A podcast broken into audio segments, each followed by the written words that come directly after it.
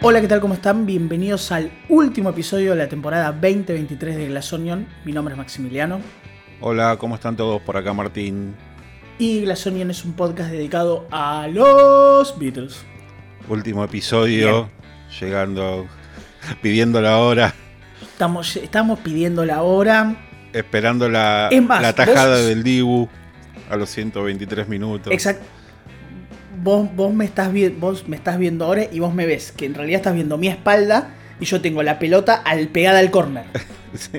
Estoy ahí pidiendo la pelota al córner porque ya no ya está, basta. Estamos Y yo estoy como de suplente en la línea haciendo gestos de ya está, ya terminó. ya está con el con la pecherita Claro. eh, con la pecherita naranja, Con, ¿no? con un pie adentro Claro, de la cancha. Con un pie con un pie dentro de la cancha y marcándote la muñeca, no señalándote la muñeca, la hora, la hora, la hora, referí la hora. Eh, sí, así llegamos al final de la temporada 2023. Temporada 2023 que, digamos todo, nos ha dado muchas satisfacciones. Sí, sí, sí, sí. es- estamos bromeando, En- pero sí. quizás sobre el final, en época balance, vamos a poder charlar un poco más, pero bueno, nada. Tipo, en muy, en muy, muy, muy poquito hay episodios top 10, episodios, no, episodio, un top 1 impresionante, unas repercusiones espectaculares y eso nos pone muy contentos. Pero, más allá de que estamos jodiendo, también no significa que no estamos cansados. eso sí es, es una realidad. Sí, sí. Pero bueno, hay un montón de cosas porque hoy es un episodio puro debate, con preguntas que tenemos de los oyentes, con algunos temitas que tenemos de actualidad y con, alguna, con algún planteo de debates internos que tenemos entre Martín y yo, pero que después les vamos a contar un poco más, porque este episodio es solo debates, que es algo que, si te pones a pensar, Martín, no hicimos tanto en esta temporada, tenemos que también decirlo.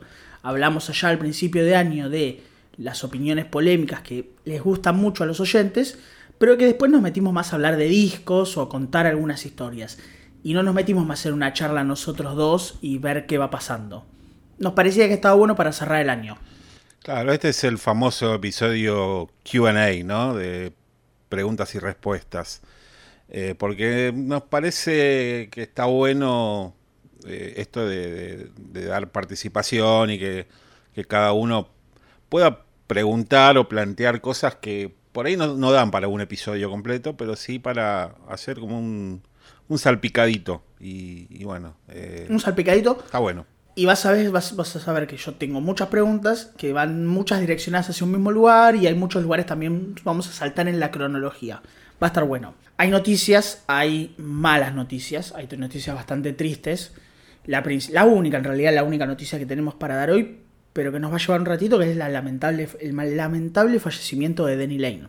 Creo que terminamos de grabar el episodio anterior y, y bueno, no- no- nos despachamos con esta triste noticia porque eh, Denny Lane siempre fue como un personaje muy querido, ¿no? Por, por el entorno Beatle, por nosotros en particular, que eh, nos gusta mucho esa etapa Wings y, siempre resaltamos eso, ¿no? Que tanto él como Linda son fundamentales en el sonido Wings. Y, y bueno, más allá de que ya eh, se venía hablando mucho del tema salud y el tema hasta eh, económico difícil que estaba pasando Denny, eh, no, no dejó de ser una sorpresa. No, Denny falleció el 5 de diciembre, un día después de que editamos el episodio dedicado a los discos azules y rojos, a los 79 años en eh, Naples, sería Nápoles, en, en la Florida, en Estados Unidos. Denny venía con una enfermedad relacionada con una infección eh, pulmonar y que fue lamentablemente lo que le costó la vida. Eh, Denny tenía 79 años, no sé si lo dije. Eh, y bueno, principalmente, obviamente, nosotros nuestro mayor reconocimiento en este podcast es por ser integrante de Wings. También fue integrante de Modi Blues una vez en los 60, lo cual hizo que conociera a los Beatles previo a Wings. O sea, él llega a Wings en otro momento de su vida, pero que conocía al resto por formar parte de los primeros Modi Blues. Claro, bueno, en, en ese, en ese entorno ¿no? de, bandas de los 60 así como conocieron a Clapton y, y bueno, después pegó más onda con Harrison. Aunque bueno, Clapton también eh, trabajó con John. Eh, Denny terminó por esas cosas de la vida en la nueva banda de Paul. Y, bueno, como decía antes, ¿no? Fue fundamental porque, digamos, fue la mano derecha de Paul, el, socio creativo y el, que tenía un peso eh, medianamente importante dentro de Wings. Eh, aportó mucho al sonido, con su voz, con, su, eh, con sus guitarras y también desde la parte compositiva.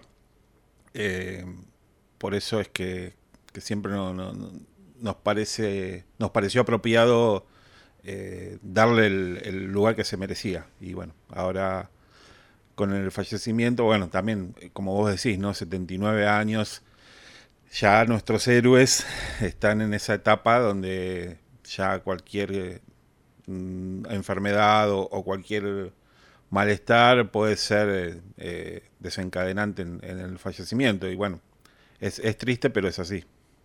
Sí. Em, a ver, la historia de Denny en los últimos meses fue que terminó internado, él venía haciendo una gira él venía tocando en lugares de Estados Unidos relacionado con Revolver y, Rubber Soul, venía girando con algunos otros músicos conocidos. De hecho, Christopher Cross estaba en la banda, por ejemplo. El señor que canta Pingüino Rodríguez, como la conocemos acá en Argentina. Eh, y bueno, nada, en los últimos meses Elizabeth, la esposa, eh, la actual esposa, venía informando acerca de que nada, que estuvo internado, que lo habían que estaba batallando con una, con una enfermedad, pero no había como muchas precisiones, viste que como todo se manejó de una manera media sin saber bien del todo, hasta que un día nos enteramos que la internación se prolongó más de lo esperado y que con estos conocidos temas que, con estos temas que, que ya sabemos que a veces pasan en Estados Unidos con respecto a la salud, no había los suficientes fondos para poder costear los tratamientos y las internaciones que tenía Denny día a día. Eh, lo cual generó una situación en la cual se hicieron algunos recitales benéficos, se aceptaron donaciones, se hizo una de estas páginas que son conocidas como GoFundMe o ese tipo de cosas para poder juntar dinero eh, y poder costear los gastos médicos de las internaciones de Denny. Eh, pues de hecho nos enteramos que Paul por parte de medio de, MPL donó una caja de singles para la, donación. Después vamos a discutir respecto a eso. Eh, así que la situación de, de Denny es. Denny fue empeorando, obviamente, hasta su, fallecimiento el 5 de diciembre. Eh, por lo pronto, la esposa está ahora manejando Instagram. El Instagram oficial está dando como algunas algunas cositas, mandando algunas imágenes, algunos videos relacionados con él. Eh, y en los últimos recitales de Paul, el último recital que dio Paul en Brasil, dedicó Jet a Danny Lane. Eh, como parte, bueno, nada, su homenaje y su, y su, y su saludo a, su ex compañero de banda. Sí, eh, en algún momento también mencionó que hubo un distanciamiento lógico, ¿no? Después de, sobre todo después del episodio de, Japón del 80, ¿no? Que, las cosas no, habrían quedado en muy buenos términos. Y Paul eh, menciona que, bueno, que, la, no sé si amistad, pero la camaradería entre ellos eh, como que se restauró. Y bueno, eh, en cierto sentido se sentía aliviado por, eso, ¿no? Porque habían tenido eh, como un, reencuentro.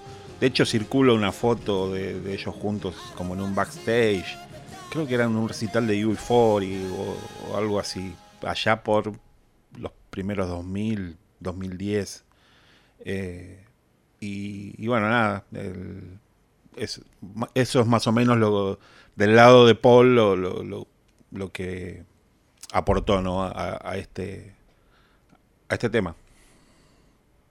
Sí, exacto.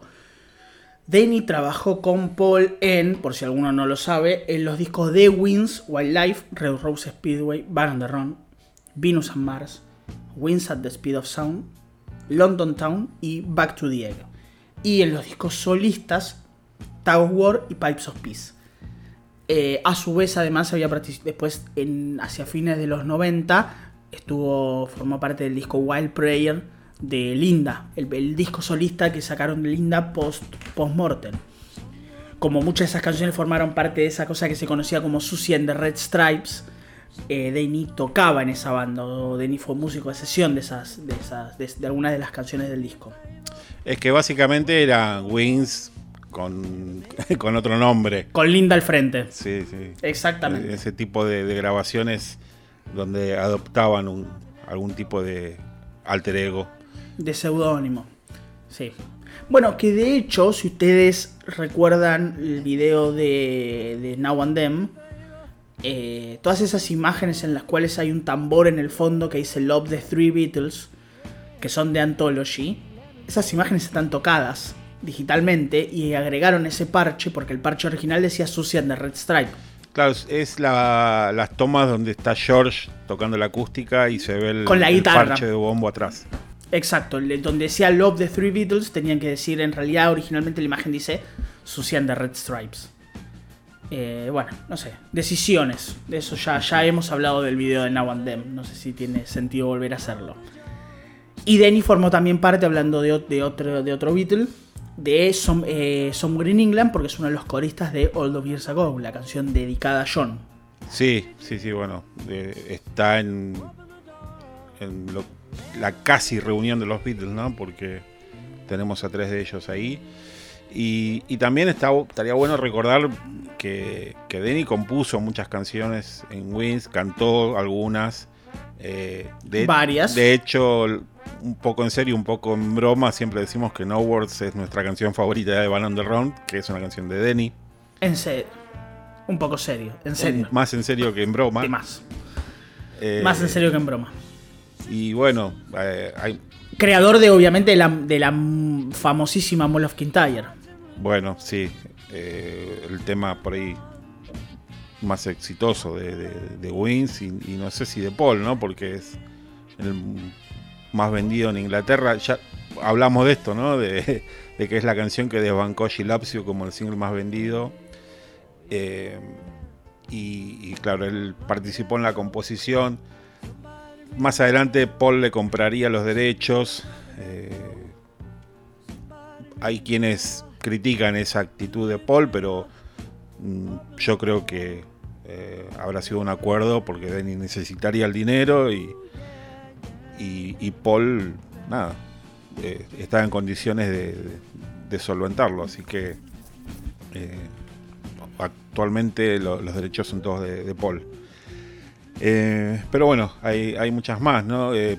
una canción que me gusta mucho de él es eh, Deliver Your Children, un, rock and roll muy, clásico de London Town, por ejemplo. Eh, sí, de Mes a mí me gusta mucho, que aunque tiene una versión en vivo, otra de las que él cantó. Una muy linda canción. Bueno, en Band Round canta Picasso's Last Words, aunque es una canción de Paul, pero él eh, comienza cantándola.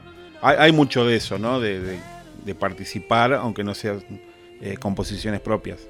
Sí, un gran cantante Denny, ¿no? A mí por lo menos yo tengo como mucho cariño por, por su por su tono de voz. Me parece que es un tipo que aportaba muchísimo. lo hemos dicho, no lo vamos a dejar de decir nunca jamás.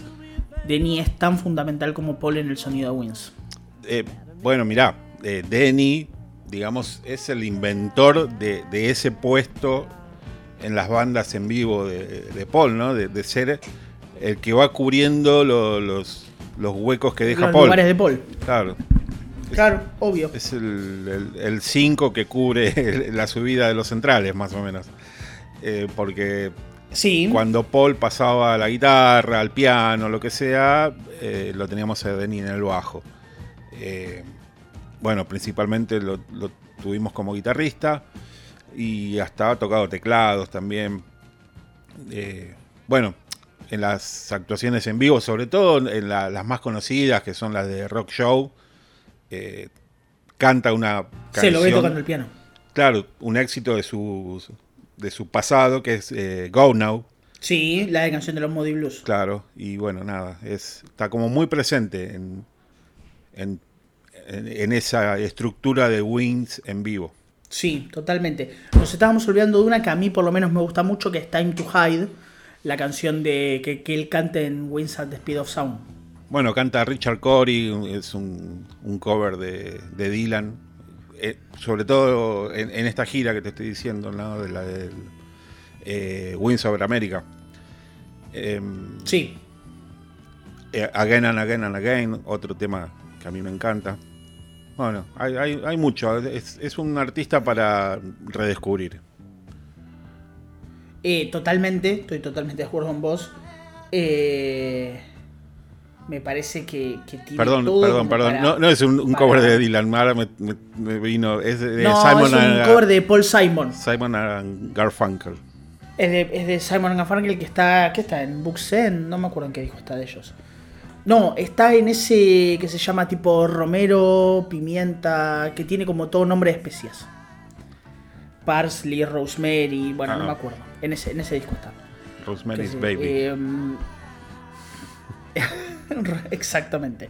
Em, así que nada, nuestro recuerdo a Denny, besito al cielo, más grande de todos. Le tenemos mucho cariño. Como dijiste vos, personaje muy querido y muy querible. Me parece que uno se podía identificar rápido con Denny Lane tipo muy querible. Sí, y que tenía esa impronta, ¿no? Así como muy desfachatado, muy... Relajado. Muy campechano, no sé. Eh, era querible, como vos decís. Sí, sí, sí, que pinta de, buen tipo. Bueno, y eh, vamos a, recomendar también algo que yo te dije a vos, eh, un podcast que está en inglés para aquellos que escuchen inglés, llamado Take It Away, donde él habla y hace un repaso de toda su carrera y lo entrevistan y habla de, cada una de sus canciones. Y creo que son dos episodios, si mal no recuerdo. Sí, sí, sí. Es, para... es, un, episodio doble muy interesante porque Denny habla habla un poco con el no filtro, habla con, habla totalmente ya liberado, sin problemas, no, no tiene nada que caretear. Entonces él habla, habla con mucha franqueza. Besitos al cielo de Lane. Gracias por todo, gracias por los discos, gracias por, la música, gracias por Wins principalmente, obviamente. Y bueno, nada. Eso, gracias Denny. Totales. Preguntas, preguntas y respuestas. Tenemos un montón, vamos a hablar un montón. Hay un montón de cosas para debatir. Muchísimas. Eh, vamos a hacer una cosa. Tengo le pedimos a nuestros oyentes en Instagram y en Telegram que nos manden sus preguntas. Nos llegaron varias. Eh, las voy a como seleccionar en, bloques, más o menos, más, más, más, más menos que más, pero como para que tengamos más o menos, vayamos por siempre por los mismos caminos. ¿Sí? Como para que vayamos siempre seguidito por, por ahí. Dale. aclaración. Eh, aclaración. Acá en la dictadura de Glass Onion Matsi tiene todas las preguntas, yo no las conozco. O sea, me, está tomando lección, pero bueno. Me siento preparado. Em, alumno Martín. Mira, el primero que tenemos es un comentario y no una pregunta. Que nos están diciendo en realidad es: Paul, tengo un tatuaje tuyo. Sos Mozart, pero sos un sorete. Así, sos un sorete. Pagale el cajón a Denny Lane. O sea, ya es todo muy fuerte. Em, hay muchas críticas a Paul con respecto a su manejo, con respecto a lo que pasó con Danny Lane. Eh, yo he leído mucho respecto a eso. Que es, che, Paul podría haber hecho más por Danny. Eh, yo lo entiendo, en un punto lo comparto, pero en otro punto es, no sé, seguimos caminos distintos yo entiendo que podría haber hecho más que mandar una caja de singles para rifar. Yo creo que tranquilamente podría haber hecho así. Toma, la billetera, pagan, toma, tenés todo pago. Pero bueno, no, no, no, no, no son decisiones nuestras, no es nuestra plata. Eh, primero y principal eso, ¿no? Eh, qué sé yo, uno no puede manejar la plata ajena. Eh, por otro lado, Paul no es el padre, no es, no es el hermano. sí, son personas muy cercanas, pero en, todo este camino de, Paul como artista, habrá conocido cientos, miles de personas y, muchas de ellas habrán tenido sus inconvenientes y, yo creo que no... Sí, totalmente. sería una locura querer hacerse cargo de todo. Está bien, me puedes decir, bueno, pero Denny era muy cercano. Eh, pero bueno, eso también abre el juego a decir, bueno, ¿dónde es el límite? ¿Cuál es el, nivel de cercanía, el grado de cercanía? Ok, Denny entra, ¿quién no entra? ¿Hasta dónde? Es muy finito y es muy incómoda la situación. Mm, yo no, no, no, me parece bien criticar eh, esa actitud. Podría haber sido más, podría haber sido menos. No. Bueno, es lo que no, yo, entiendo el punto de que se puede. Yo quiero, hacer el punto de lo que se puede. También es el punto en el que no tiene, no tiene por qué hacer nada. Eh, no sé, no sé, no sé, no sé. Es una línea muy fina que va a depender de Paul. Y además son gestos que, que, que Denny, que, que sabemos que Paul capaz que tiene y no te enterás. Qué sé yo. Eh, de hecho, pasa eso, te, iba a decir. Eh, cuando nosotros nos enteramos que la casa donde falleció George era de Paul. Años después. Años después. Siempre se dijo, no, George eh, falleció en la casa de un amigo, creo que era un, alguien de seguridad o algo así, que bueno, sí, estuvo con él, lo, asistió mucho tiempo, ahora no me acuerdo el nombre. Eh, y muchos años después supimos que en realidad esa casa era de Paul. Sí. Bueno, ahí tenés, no, no sabes no, hay cosas que uno no sabe porque el artista no quiere que se sepa y, tal vez hizo más que eso y no, lo sabemos. No, exacto. Exactamente. Eh, a ver, ya de paso estamos acá, mucha gente nos preguntaron si sabemos qué pasó entre Denny Lane y Sir Paul. A ver, la historia oficial dice que se terminó Wins y así como se terminó Wins, se terminó la colaboración y el trabajo de Danny Lane junto a Paul. Esa es la historia oficial. Después van a empezar los miles de rumores, que esto, que se pelearon, que, eh, mm, situaciones sentimentales con otra persona, que los mitos, que aquello. la, historia te dice es, Paul decidió disolver Wins. Listo, a otra cosa.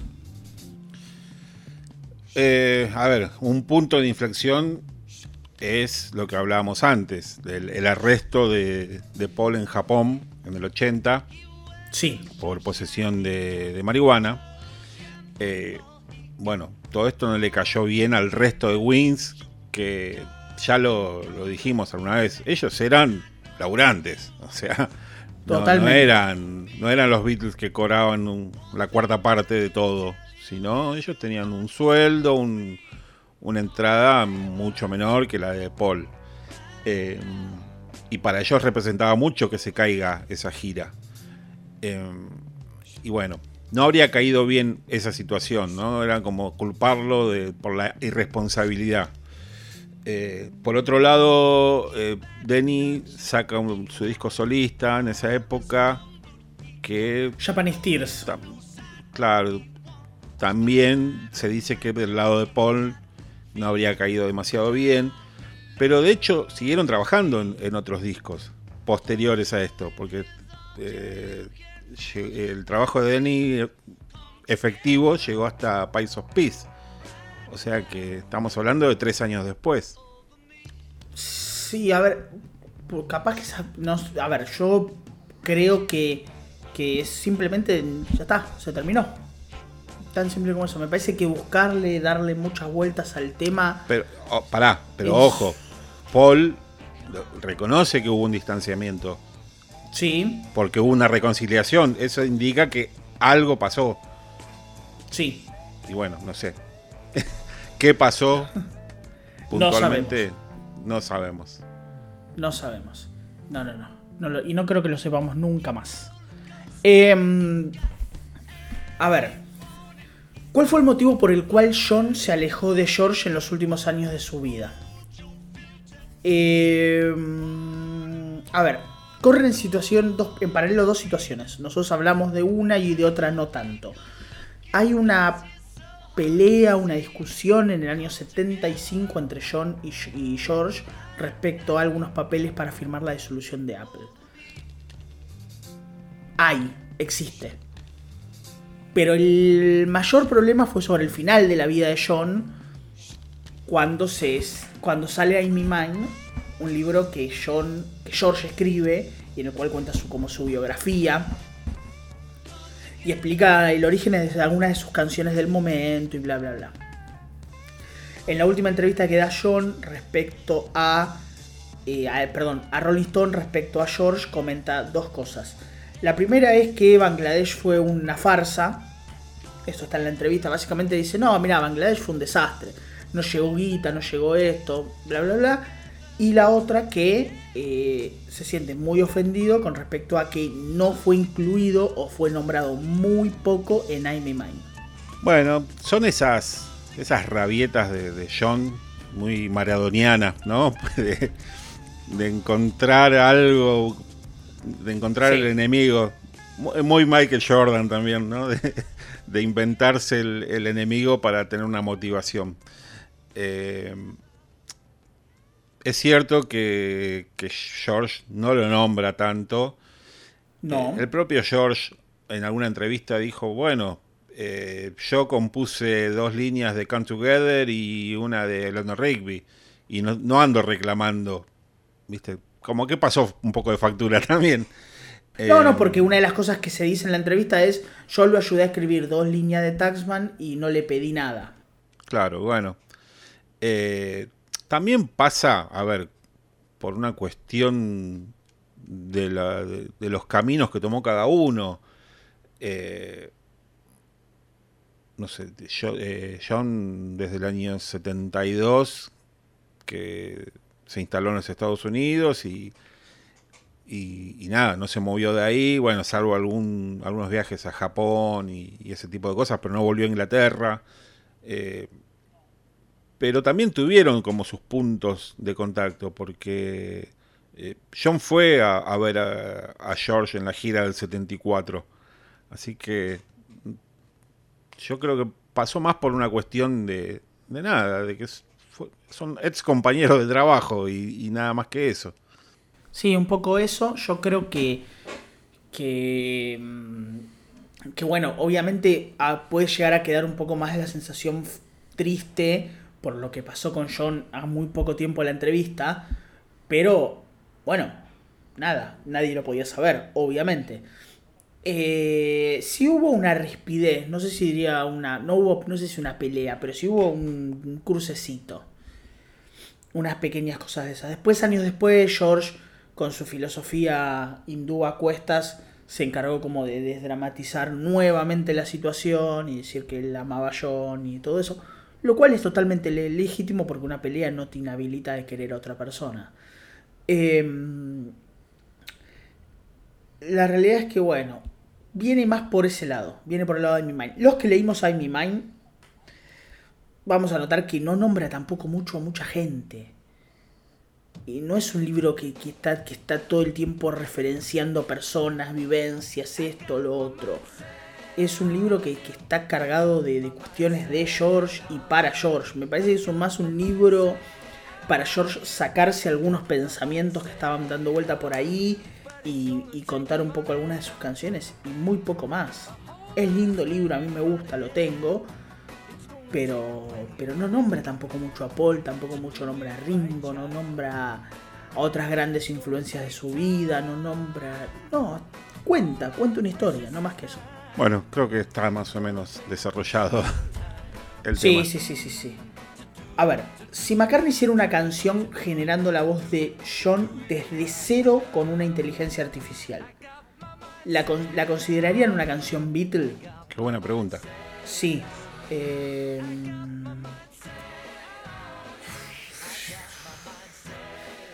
lo que pasa es que si consideramos. Bueno, volvemos al mismo punto. Si consideramos una canción Beatle a. No sé, Yesterday, ¿no? ¿Por qué no consideraríamos a esta potencial canción como una canción Beatle? Lo que pasa es que vas corriendo el arco, ¿no? También eso es una realidad. Vos cada vez que vas a hacer esto vas corriendo un poco más el arco para atrás. o se va agrandando el arco. lo, lo todo. que, lo que pasa es que Cualquier cosa es un Yesterday, vos lo que planteás es que es solo Paul, ¿no? Claro. Bueno, es la ausencia de, de otros integrantes. En este caso sería una generación, eh, una generación espontánea. Te, te- Eh, te hago, te hago una, te hago esta pregunta. Pará, Vamos, vamos, yo, vamos. yo- yo te lo planteo así. ¿Qué? Pará, pará, pará. Pará, pará, pará, pará, pará. Eh, este, ¿Qué pensaría John? Eh, mm, yo creo que como con. Pasa que vamos, vamos a, estamos en un terreno muy de especulaciones y muy contrafáctico. Pero obvio, se trata de eso.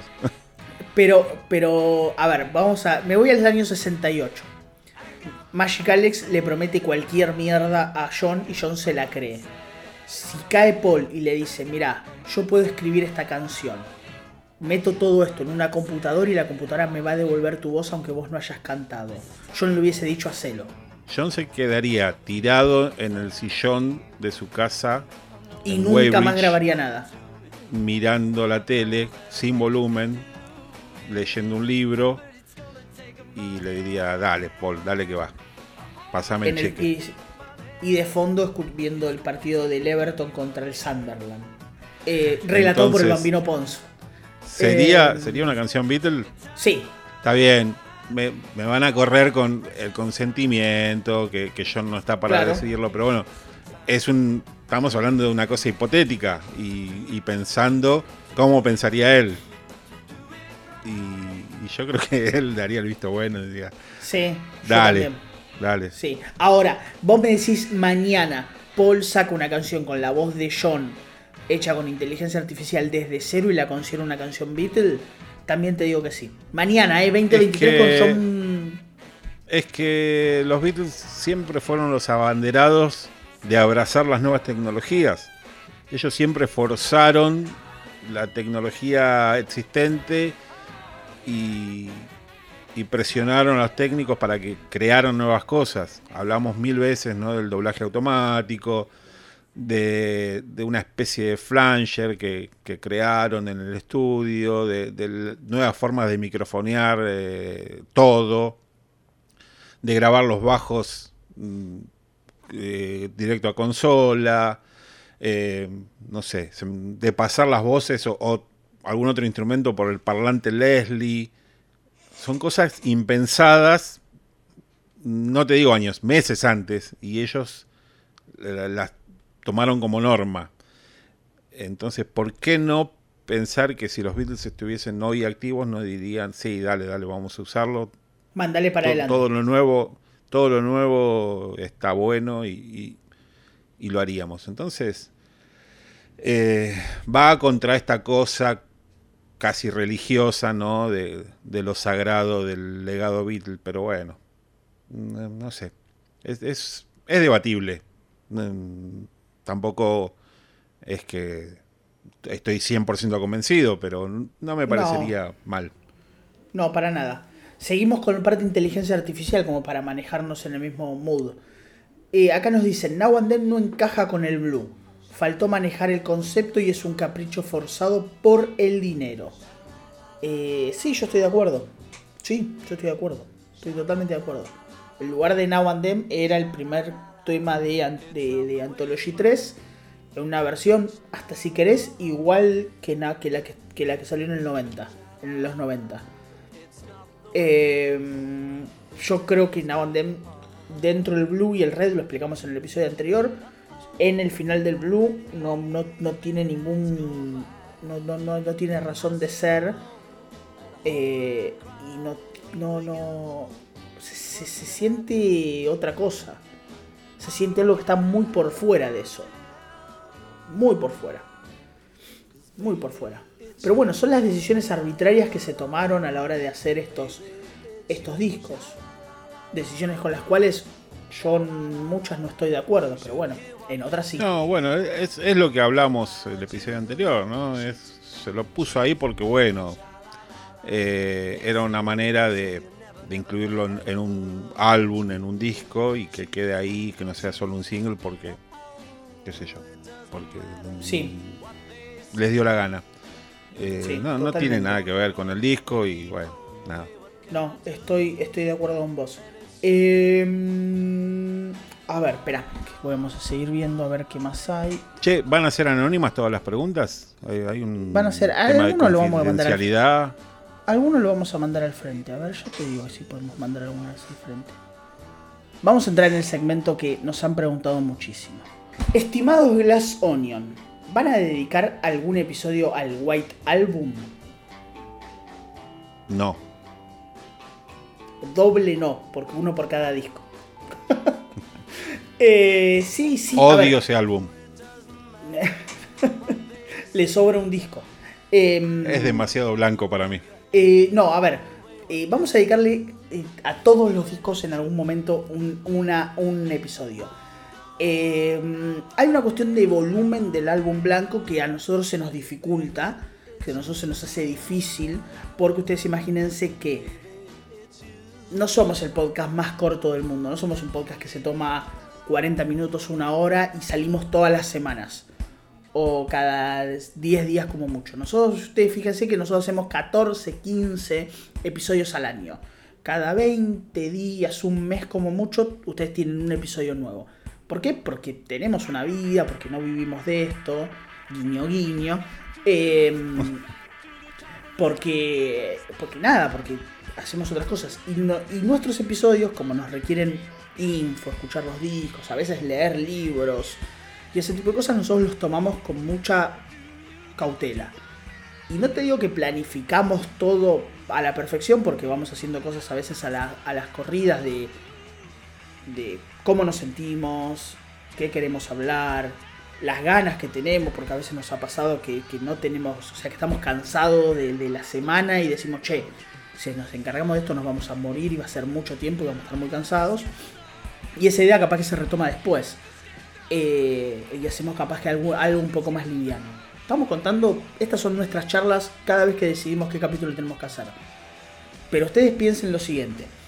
El episodio de Sgt. Peppers, que sacamos hace unos meses, son 13 canciones.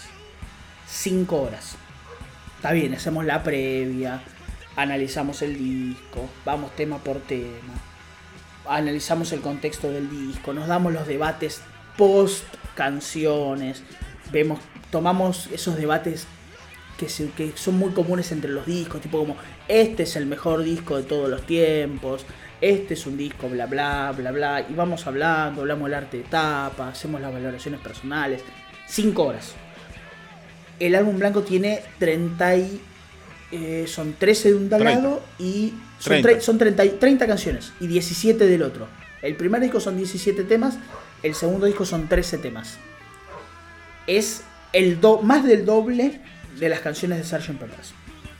tenemos dos canciones descartadas, tenemos singles aledaños, tenemos... Tenemos canciones descartadas, tenemos singles aledaños, tenemos una historia. Ustedes piensen que hay que hablar de Apple, hay que hablar de la India, hay que hablar del Maharishi, hay que hablar de eh, las Seller Demos, hay que hablar de las grabaciones per se del disco, hay que hablar de los temas del disco, hay que hablar de, las de Yoko, hay que hablar de las consecuencias del disco. Que hay, hay consecuencias internas y externas. ¿Sí? Helter Skelter. Em, hay que hablar de un montón de cosas estamos, esta, esta temporada lo, tuvimos ahí en cartera por un rato y decidimos movernos hacia, hacia hacer más discos en lugar de hacer más episodios de un solo disco. Entonces dijimos, no, armemos como una cosa. Les voy a contar un secreto que no estamos, no, no, capaz que no se dieron cuenta. Fíjense que esta temporada, aunque nosotros capaz hasta lo hicimos inconscientemente, nosotros acá contamos nos metimos por. arrancamos con McCartney, nos metimos en los discos estadounidenses por primera vez. Contamos historias, nos fuimos a 1960 y lo hablamos entero de punta a punta. Nos fuimos a rock and roll para unir con 1960.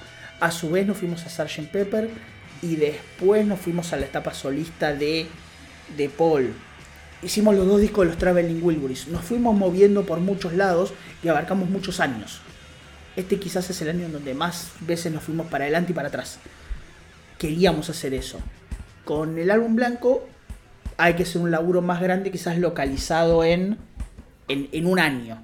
Dicho todo esto, eh, también hay cuestiones que tienen que ver con que eh, no son inagotables los discos de los Beatles y, tenemos que ir racionándolos porque, lógicamente, si hacemos todos los discos de una, ¿qué hacemos después? Eh, y, el tema de, la elección del disco es al azar, es, no sé, lo que nos pinta, qué sé yo. El primero que hicimos fue Magical Mystery Tour porque dijimos, si hacemos no, help, sí, dale. Help, help. ¿Help fue el primero? Sí, fue nuestro segundo episodio. Sí. En la misma temporada hicimos Magical Mystery Tour. Pero nuestro primer disco fue Help. Error, error. Bueno, el disco que a vos menos te gusta. O uno de los que eh, menos te gusta. No, no, no sé, pero bueno. Así también nos pasa con la discografía de John, que tenemos que meter un disco por temporada, porque también si no se nos terminan. Al revés nos pasa con Paul, que tal vez Deberíamos haber hecho más discos porque son muchísimos. Eh, Pero tampoco queremos sobrepasarnos de Paul, no queremos pasarnos de rosca. De hecho, este año hicimos. No, no, no. De hecho, este año hicimos Flaming Pie y Van on the Run. Nos fuimos 70s y 90s. Claro, y también nos gusta meter cosas eh, que no son las más. Eh, los más exitosos o los, los más populares, porque de John eh, hemos hecho Mind Games, de George hicimos eh, Somewhere in England. Tratamos de, ir por distintos eh, lugares, los más conocidos y los no tan conocidos. Sí. y bueno, nada, el blanco va a llegar en algún momento. Va a llegar, va a llegar. Va, a requerir mucho trabajo, pero va a llegar en algún momento porque así como no hicimimos el blanco, tampoco hicimos Abbey Road, no hicimos Beatles for Sale, no hicimos Hard Night, no hicimos. No se va a hacer. No sé, lo, que quieras. Yellow Submarine. Yellow Submarine. Los compilados. En algún momento hicimos Anthology 1 y quedó ahí. Tenemos mucho para hablar también ahí. Hay un montón de cosas para hablar. Ustedes piensen, hay 14, 15 episodios por año. Hay un montón para hablar. No nos metimos en los 2000 de Paul, no nos metimos en los, en los 90 de Ringo, no nos metimos en los discos en vivo, hablamos muy poquitos de discos en vivo. Tampoco queremos ser un podcast que hable solo de discos, por eso también le buscamos la vuelta de hablar de historias, de hablar de, no sé, del desempeño de cada uno en, algún tipo de, de, rubro. Instrumento. De, de instrumento, sí, sí, buscar y además, otra cosita que no, no, sea lo, y además, lo obvio. No, y además, está, a ver, este año hablamos, o sea, vamos a también a, calzón quitado. Cuando nos toca, todos los años vamos a hacer un episodio de Ringo, todos los años va a ser el episodio menos escuchado de la temporada, y no nos preocupa, porque preferimos, porque preferimos tener, no sé, tres veces menos de, de, de escuchas en el episodio de Ringo pero que a alguien el episodio de Ringo lo lleve a escuchar algo que nos, o a ver algo que nosotros creemos que está bueno de Ringo. O sea, es medio trillado lo que voy a decir, pero si nosotros logramos que una persona esta temporada fuera a YouTube y fuera a buscar Caveman, y no te digo que le cambió la vida, pero se divirtió una hora y media y no tenía ni la más pálida idea qué era Caveman con Ringo, nosotros ya estamos. Si nosotros le fuimos de guía para alguien, para descubrir un disco que nadie, que poco popular de George como Somewhere in England, estamos. Y a su vez, eh, salvo los discos de los Beatles, la, parte también de discografía de Paul es de lo más eh, escuchado. Y tampoco queremos abusar de eso. No, no, vamos a hacer cinco discos de Paul porque es lo más escuchado. Porque la verdad que a nosotros no nos cambia nada. O sea, que lo escuchen 4 lo escuchen 2000, eh, no, nos gusta que nada porque hacemos esto por gusto. Obvio, y nos gusta que nos escuchen, eso seguro. Dicho esto también, si uno o sea, nosotros en nuestros episodios más escuchados, el 90% de los 10 más escuchados son los discos, son los discos oficiales. Eh, está ahí Sgt. Pepper, está ahí... Eh, eh, no sé, el documental de Get Back se mete por ahí por, porque no es, el de Revolver, el de Rubber Soul. Ahora se nos metió el de Now and Them. Now and Them ya es el décimo episodio más escuchado del podcast. O sea, lo, que nosotros hacemos de alguna manera, para que también lo entiendan, no va con esta pregunta, porque Matías, de hecho, la hizo, le mandamos un abrazo. y ya de paso nosotros explicamos un poco cómo, cómo nos manejamos, nosotros lo que hacemos es básicamente nos movemos por las ganas, nos movemos por el tiempo, no lo vamos a negar, pero también nos movemos por, che, ¿por qué no nos metemos a hablar de esto que nadie lo nombra? ¿Por qué no contamos esta historia? Nosotros para el, episodio de 1960 tuvimos que leer, releer el libro de Mark Lewison y tomamos de otros libros también, pero principalmente el de Mark Lewison. Y tuvimos una preproducción y nos juntamos acá y dijimos, che, ¿por qué hablamos de esto, esto y esto? Y rechazamos alguna historia que había que contar por ahí. Tratamos de hacer algo que quede un poco más para que ustedes entiendan que los Beatles fueron esto, pero que también son esto. Y ahí armando como una historia linda para contarles. Eso lleva un tiempo. Imagínense con el álbum blanco que no nos alcanzan las manos de ese pulpo para poder agarrar historias. Se va a hacer, se los prometemos. ¿Año cuánto? Lo habíamos planeado, 2050, ¿no? más o menos, más o menos. No, no, va, a venir. En algún momento va a venir, y, y, los queremos ahí, firmes. Sí, exacto. Eh, seguimos con el álbum blanco. Así ya de paso hay varias preguntas del álbum blanco. Así va, así seguimos un poquito charlando del, disco y por lo menos tienen Bueno, para, para, para. Tanto, tanto quieren el álbum blanco. Bueno, dale. Back in the USSR. Back in the USSR. No, a ver, nos están diciendo acá. Sexy Sadie es de las canciones más infravaloradas de la banda. Debería ser top 10. Em, a mí me gusta mucho Sexy Sadie. Mucho, mucho, mucho. Por mucho tiempo fue una de mis top 5 top 10 probablemente. me parece hermosa. Eh, sí, sí, obviamente es una gran canción. También ya lo dijimos en algún momento, ¿no? Que el trabajo de, John en el álbum blanco es el maravilloso. mejor disco solista. Perfecto, eh, maravilloso. El mejor Beatle jamás creado. capaz que en ese grupo de canciones de John eh, hacen que quede un poquito más relegada, ¿no? Se me hace. Es como, no sé, siempre volvemos a la metáfora futbolera, pero es el, buen jugador que en un equipo un poco más malo destaca y en, un, en la escaloneta es uno más. Eh, Nico González. pasa eso, ¿no? Claro, es un Paulo Dybala. Claro, exactamente. eh, a mí me gusta mucho Sexy Sadie, me parece que tiene una parte, tiene una historia maravillosa para contarse. Eh, y me parece que, una de las cosas que más me gusta de Sexy Sadie es la voz de John. En esta cosa de, de, de, lo variada que es, de las formas en las cuales la voz de John en el mismo disco va pasando por muchos estadios. Desde, no sé, desde la locura de Everybody Got Something, a La Paz de Julia, de el jugueteo de Bangalaville, a, a este Sexy Sadie que es como hasta medio sensual, es como medio ahí. Eh, hasta, no sé, todo, todo. El, ya lo hemos discutido mil veces. El John de del White Album es el mejor John de todos los tiempos. No hay forma de igualarlo. Para mí es insuperable. Sí, coincido, pero lo, que a mí por lo menos me pasa es que si me decís eh, John en el álbum blanco, pensar en una canción y por ahí no, viste, no, me viene Sexy Sadie. Pienso, no sé, en Happiness, eh, en I'm So Tired, o hasta Revolution 9, te diría como así como fuerte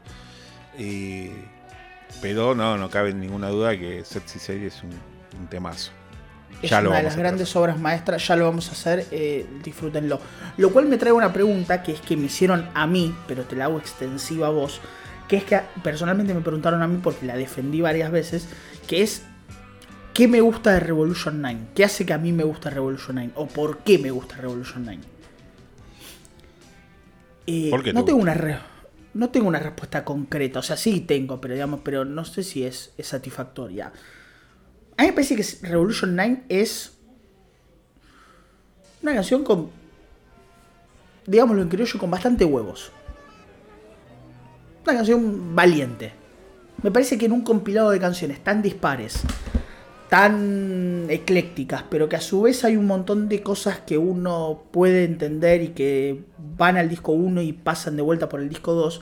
Me parece que hacer este collage, esta cosa avant, me parece que hacer esta cosa concrete music, como se le decía, me parece que, es de un nivel de, agallas. Uno puede entender que esté o no esté en el disco.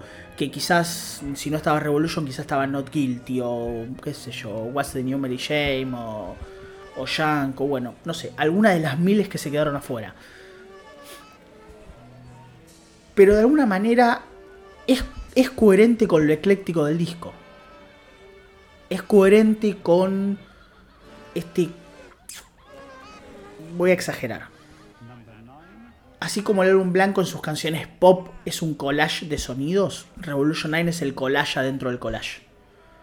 Es el momento en el que vos te permitís jugar, divertirte. Porque las canciones no se parecen ninguna con la otra, o son. no son tan parecidas, ninguna se parece mucho a la otra.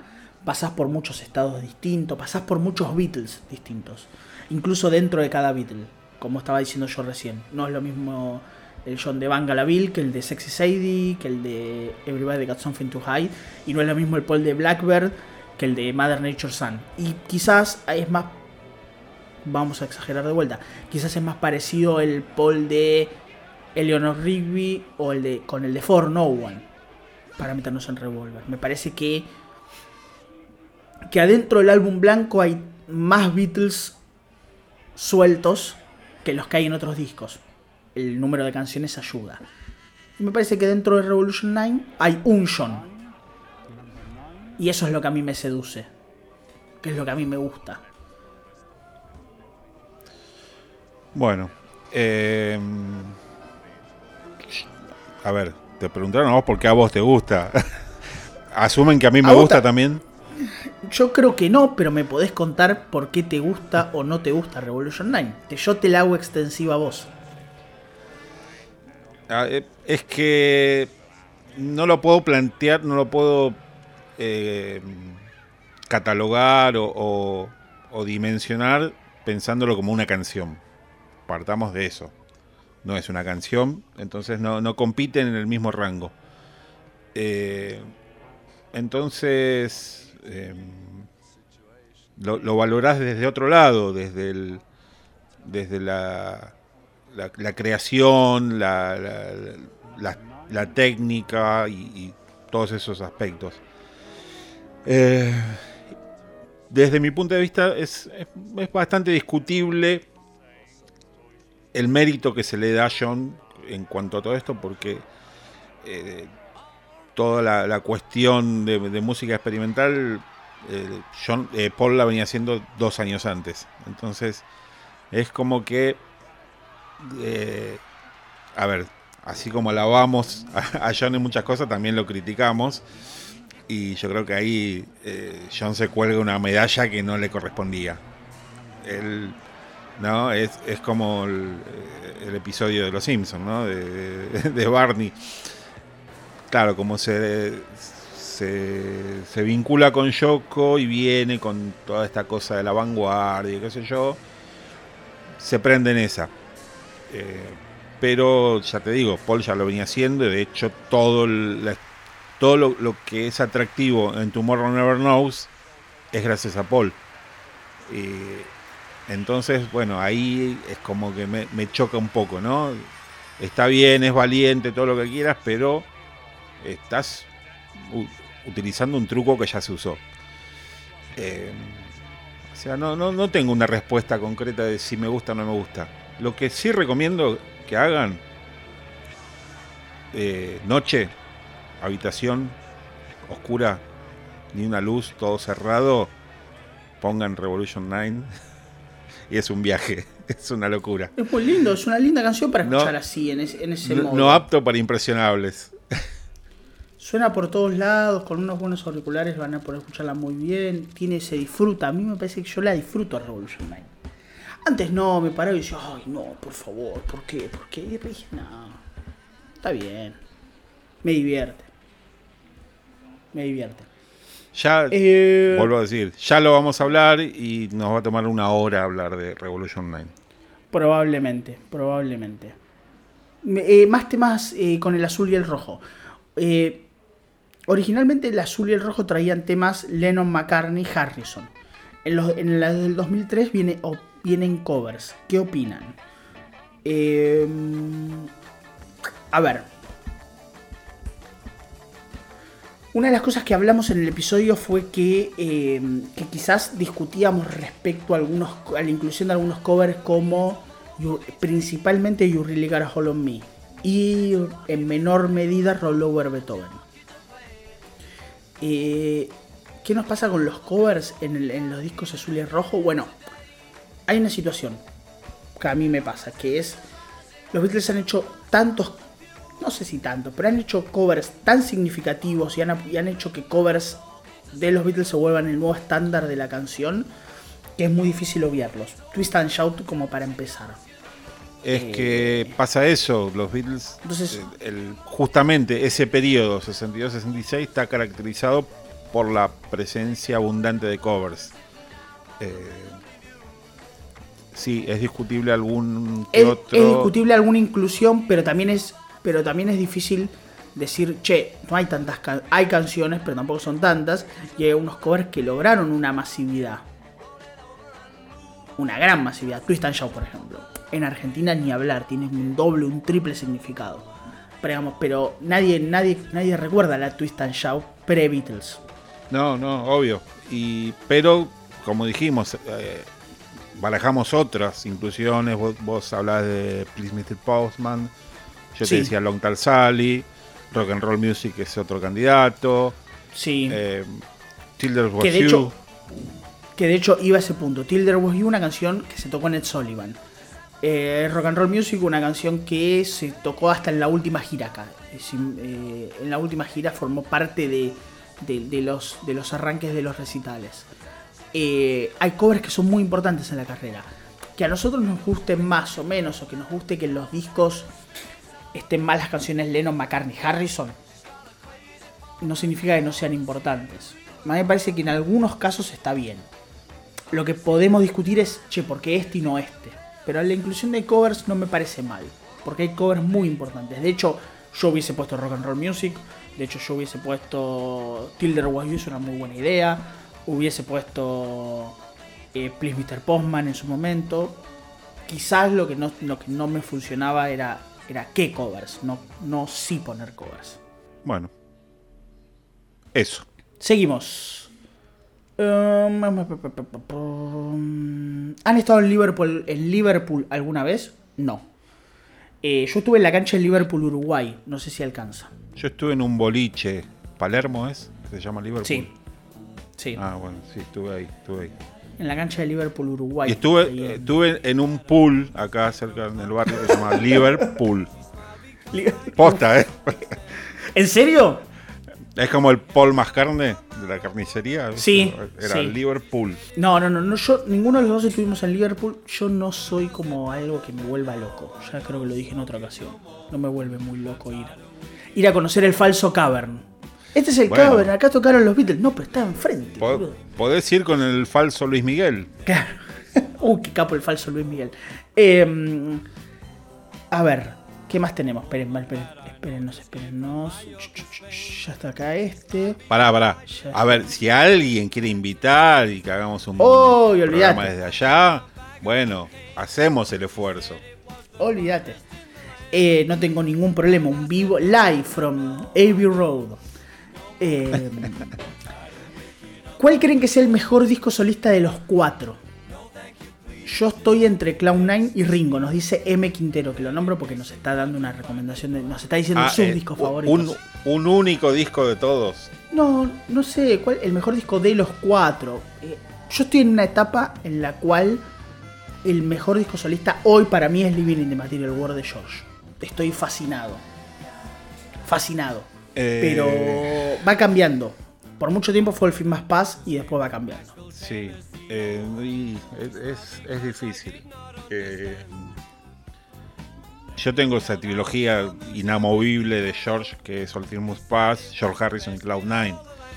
Y pasa que de Paul hay, hay muy buenos discos también. Eh, y ya que hablábamos de Wings, todo ese periodo medio de, de, Wings que por ahí no es tan resonante, a mí me gusta mucho. Venus, Venus and Mars, Mars Wizard Speed of Sound. Sí, bueno, y, el Red Road Speedway también, que ya lo hablábamos. Así que está complicado, pero bueno, ya me quedo con George Harrison. Dijo que tenemos muchas ganas de hacer, así que comenten acá abajo, dejen like si quieren que hagamos... Eh... Ya estamos hablando de solistas. El año 73 fue el mejor año musical de ellos, solista. Cumple con los mejores, compite con los mejores años Beatles. Eh, sí, yo estoy totalmente de acuerdo. Me animo a decir que el año 73 es mejor que varios años Beatles. Pero es, una opinión muy, personal y capaz que hasta polémica. Em, eh, sí, lo que pasa es que compiten cuatro discos, o cinco en realidad. no, pero mira, Yo, yo, yo vi la pregunta y traje la lista como para que vos lo veas.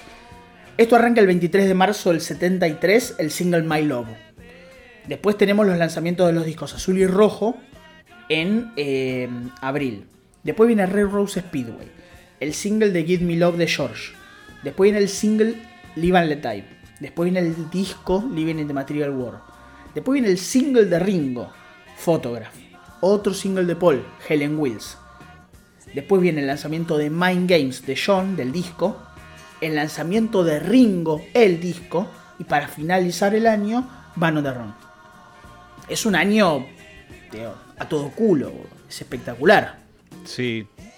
Y sin embargo pensaba, ¿no? Como que no, tiene tanta resonancia, ¿no? De, entre los fans por ahí, el, más... El, escucha más avanzado, ¿no? Es, es como que se le da más importancia por ahí a uno u otro disco y no, no, no a, la, a, lo general. Se me hace a mí, no sé, capaz que estoy Puede ser, a mí, a mí son cuatro discos Red Rose Speedway menos que los demás, de hecho no soy tan fan, pero me parece que los otros cuatro son tope, tope, tope, tope, tope. Em, me parece que es un año muy perfecto, me parece que es un año con muy buenos singles, con muy buenos discos, con muy buenas canciones, con un lanzamiento como el azul y el rojo, que en su época fueron importantísimos. Em, es un buen año, es un muy buen año. Bueno, un año para agendar. Sí, un año que nosotros lo hicimos casi en su totalidad. Porque nosotros tenemos un episodio que pueden ver ahí que está Red Rose Speedway Hicimos este año el episodio Van on the Run. En la primera temporada hicimos el episodio dedicado a Mind Games. Y hace el año pasado, si mal no recuerdo, o el anterior, hicimos el episodio dedicado a Ringo. Sí, solo nos quedaría. solamente nos quedaría Living in the Material World. Bien. El único disco, el, el, disco de George que todavía no hicimos.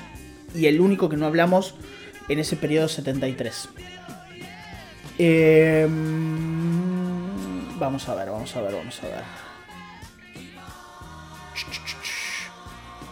Qué rápido. ¿Qué opinan de Harrison y su tocadisco en el auto? Eh, para el que no lo sabe, George en los 60 tenía un auto Jaguar y se puso un tocadisco, se hizo instalar un tocadiscos en el auto. Eh, un capo. Yo opino que si andaba por acá por mi barrio le iba a saltar la púa. Todo el tiempo. morir. Sí, todo el tiempo. sí, sí, sí. Los que vi Creo que combina dos pasiones, ¿no? La música y los autos. Sí, totalmente. Entonces las unió a la perfección. Eh, nos hacen dos preguntas. Voy con la primera, muchachos. Otra vez, para, Otra vez, muy maradoniano también, ¿no? De, que quería el pasacacet en la Ferrari. Eh, sí, totalmente, totalmente. Es una maradoniana, sí, es una maradoniana. Lo bancamos a George, obviamente. Eh, acá también voy a hacer saludo a Monchi, porque siempre nos escribe Capo Monchi. Em, voy con la voy con la primera, muchachos. Mejor biógrafo escritor Beatle. Eh, Mark Lewison. Indiscutido. El número uno. Yo recomiendo personalmente mucho a Ken Womack, Ken Womack eh, que hizo algunos libros muy interesantes y que es el, el, que escribió el libro de Mal Evans, que salió hace un mes, un mes y monedas. eh, que me parece que está buenísimo lo que hace. Todavía no le entré al libro de Malevans, pero espero este verano hacerlo. Em, segunda. ¿Paul estuvo o no estuvo en la versión final de She Said?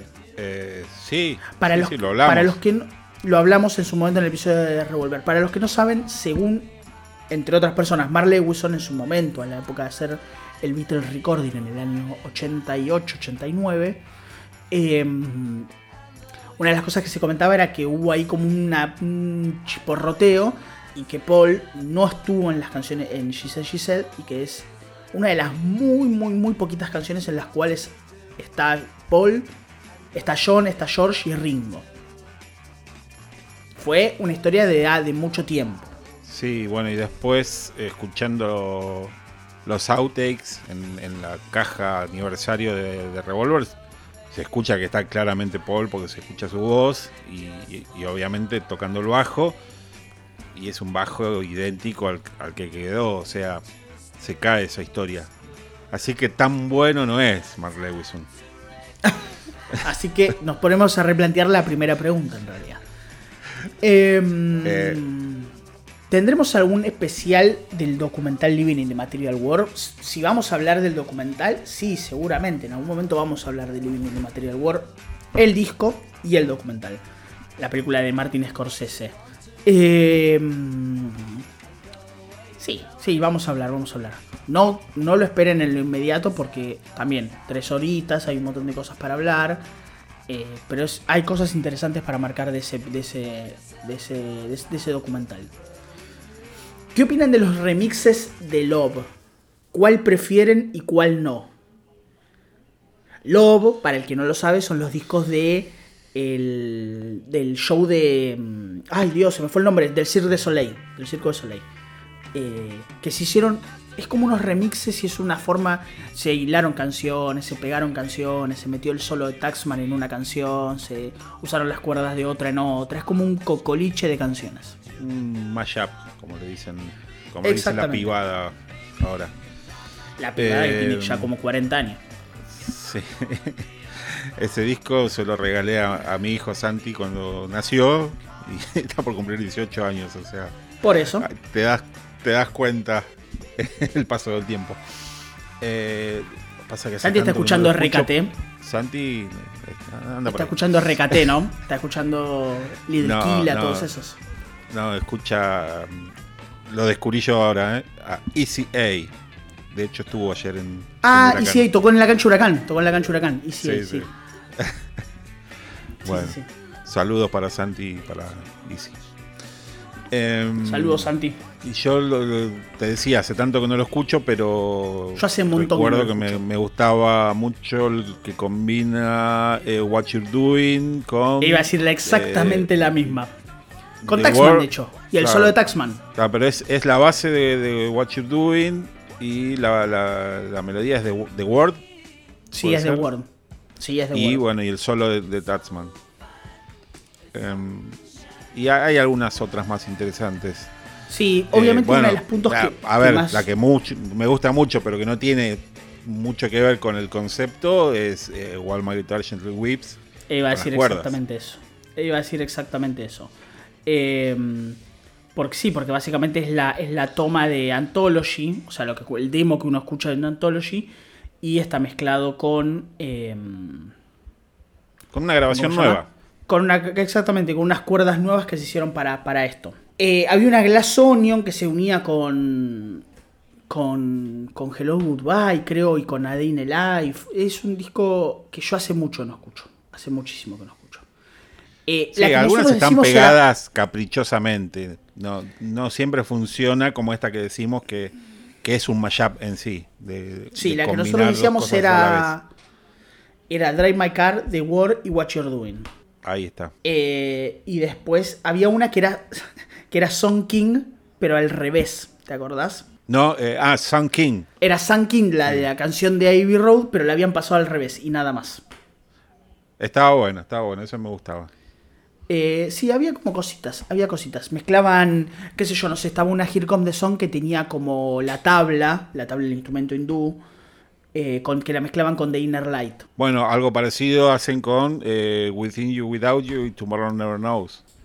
Y que se une con Helter Skelter. Sí. Sí, bueno, no, no, hace, tendremos que pegarle una escuchada a ese disco, ¿eh? No sé si hacerle un episodio, Sí. pero ahí nombrarlo al pasar me, me, me copa. Puede ¿eh? ser, puede ser. No. Bueno, a Me ver, copa, me copa. algo de esa técnica se da en Nawanden, ¿no? Que usan voces de otras canciones para ponerlas en esta, porque bueno, obviamente no, no tenían posibilidad de grabar esos coros Beatles, ¿no? Esas armonías. Exacto, exacto. Eh, me gustaría que hicieran un episodio sobre John, sobre su último día, el 8 de diciembre.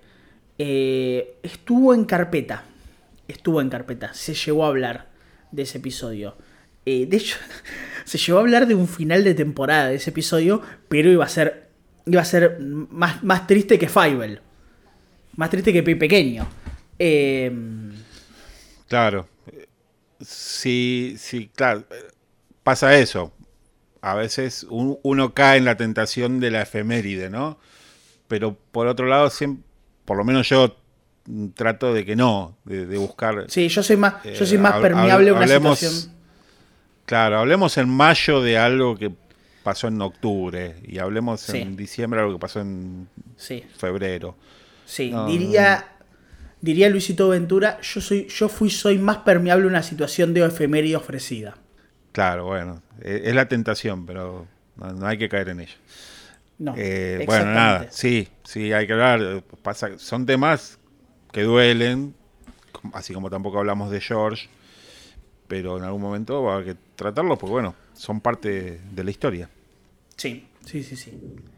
Y no quieran saber si algún día tenemos que hablar de esas dos cosas que no queremos hablar nunca. Em, Sí, hablemos de You Know My Name. Infravalorada, nos preguntan. Eh, mira, no cayó en la caja de Let It Be. Así que yo ya diría que ni siquiera infravalorada. Yo diría olvidada. Infravalorada ya es poco. Olvidada, desterrada.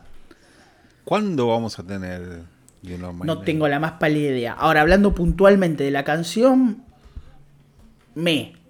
Durante mucho tiempo Paul dijo que era su canción favorita, John dijo que era su canción favorita, ¿te acordás? Era como esas cosas para decir, ¿qué es la que más te gusta? No, la última, porque es la última. Sí, no, no, no. Eh, Son esas respuestas un poco pedantes por ahí, pero eh, si la analizás, tiene cosas interesantes, porque hay, hay, unos, hay unos pianitos que están así como muy yaceros, muy... sí. que no, es algo sencillo, más allá de, del... Sí, la, la batería también. eh, uno se queda en, en la cosa cómica, en la pavada, ¿no? De, de, de Sí, las los- voces los- y demás. Sí. Pero Sí. también está Brian Jones en el saxo. Lo invitaron a tocar y cayó con un saxo loco. Y, y, y este. Y peló un solo ahí interesante. O sea que. Nada. Vamos a tener que Hay cosas interesantes. tocar. Hay cosas interesantes. No sé si dirá que infravalorada, pero hay cosas interesantes para hablar de, de You Know My Name. Em, I Should Have Known Better es un tema enorme. Por sí solo levanta todo el disco. Y te nombran a vos, te ponen Martín, así. Porque saben que yo no voy a hablar bien de, Eh, de Known Better. Sí, a ver. eh, la estructura de la canción es, es muy inteligente. Tiene esa combinación de acordes que. Bueno, la estrofa es muy sencilla, ¿no? Sol y re casi todo el tiempo.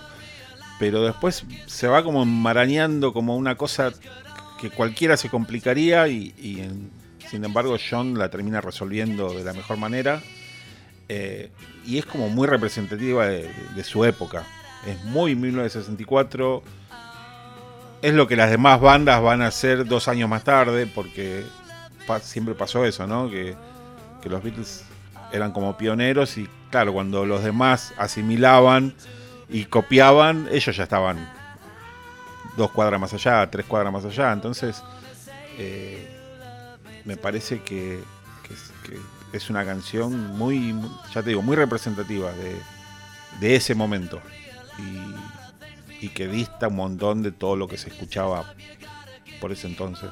Tengo doble pregunta, porque una la hace Andy, que, que desde de Uruguay. Eh, Ah, no, a gente de Uruguay no respondo yo. Vamos arriba, vos. Eh, espera. Hola amigos, ¿cuál creen que será la novedad Beatle más grande del 2024? ¿Creen que va en más sorpresas? Abrazo. Eh, yo creo que no. Teoría, yo creo que no va a haber nada. ¿2022 hubo algo? Sí, Revolver. Revolver es 2022. Claro, Revolver es 2022. Ya te, te marea esta gente. Sí, mal. Eh. 2023 tenemos esto. Yo digo que 2024 no va a haber nada. Es que ya se nos planteó la duda con, con Rubber Soul, ¿no? Que sería el paso lógico. Sí, de- ¿Va a salir una caja cuando ya me adelantaste la mitad del disco? no lo sé, pero eh, yo creo que 2024 no nos va a dejar mucho material nuevo. ¿Qué me gustaría que pase? Y pasa que, a ver, me parece que son 60 años.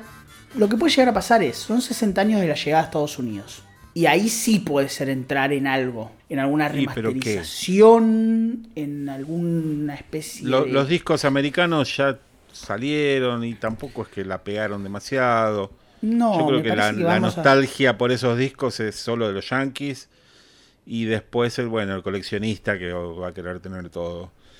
Eh, mi esperanza es algo que hablamos en el último episodio y y viene del lado de Peter Jackson, que salga con algo de Con de algo inesperado. habló, por- sí, o, o de lo que ya se habló, que es el Star Club.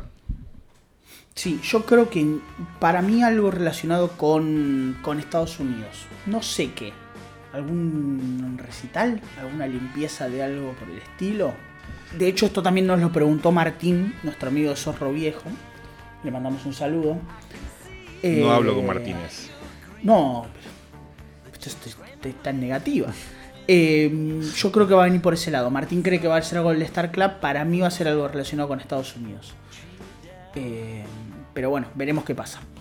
De paso, continúo y Martín dice: ¿Realmente confían en que se pueda mejorar de manera que no sorprendan las citas de Hamburgo o los live at de BBC? Eh, yo creo que sí. Yo creo que nos van a sorprender. Li- Live at the BBC suena bastante bien. Hamburgo es la clave, me parece. Eh, y está difícil. Está difícil porque es bastante bola de sonido, ¿no? Lo de Hamburgo. Sí. Eh, ya vamos a hablar también sobre eso, sobre cómo se grabó y demás. Eh, es que no sé. No sé qué- a qué podemos llamar mejorar el sonido. Lo que podemos, lo que podemos, lo que se puede hacer es esto de separar instrumentos y, y esas cuestiones. Pero ahora, mejorar algo que ya está capturado mal es difícil. Sí, le puedes aplicar ecualizaciones y compresiones y Pero vos no crees que podamos cosas. hacer algo como lo de John? es que. A ver, lo de John es, pasa esto: se, se limpió la voz y, y se la dejó sola. Pero el, el sonido en sí no es que pasó a ser un sonido pro de estudio. No. Sí, se mejoró un poco, pero no- tampoco es una locura. Eh, así que no sé.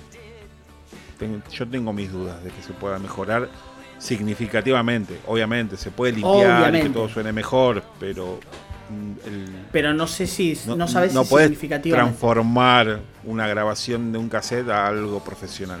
Bueno, veremos qué pasa. Yo creo que puede llegar a una linda chance. ¿Qué pasó con You en la nueva edición del Red y Blue? La versión de 2015 es mucho mejor. Eh, hubo más, hay datos al respecto. Dice es algo rarísimo sabiendo que es una canción clave en la historia. Ya hablamos nosotros que fue como nuestra gran decepción, eh. También es una canción que no tiene un máster. Eso también lo hemos hablado. Pero increíblemente suena, por lo menos a mí, me gusta menos cómo suena en estas versiones. Em, no sé si hubo alguna, algún dato más. No sé si hubo algún dato más al respecto. Mm, La Eh, mezcla. yo desconozco, pero no, no, no, no le encuentro explicación todavía. No, no, no, nos quedamos como bastante turulecos tratando de entender eso.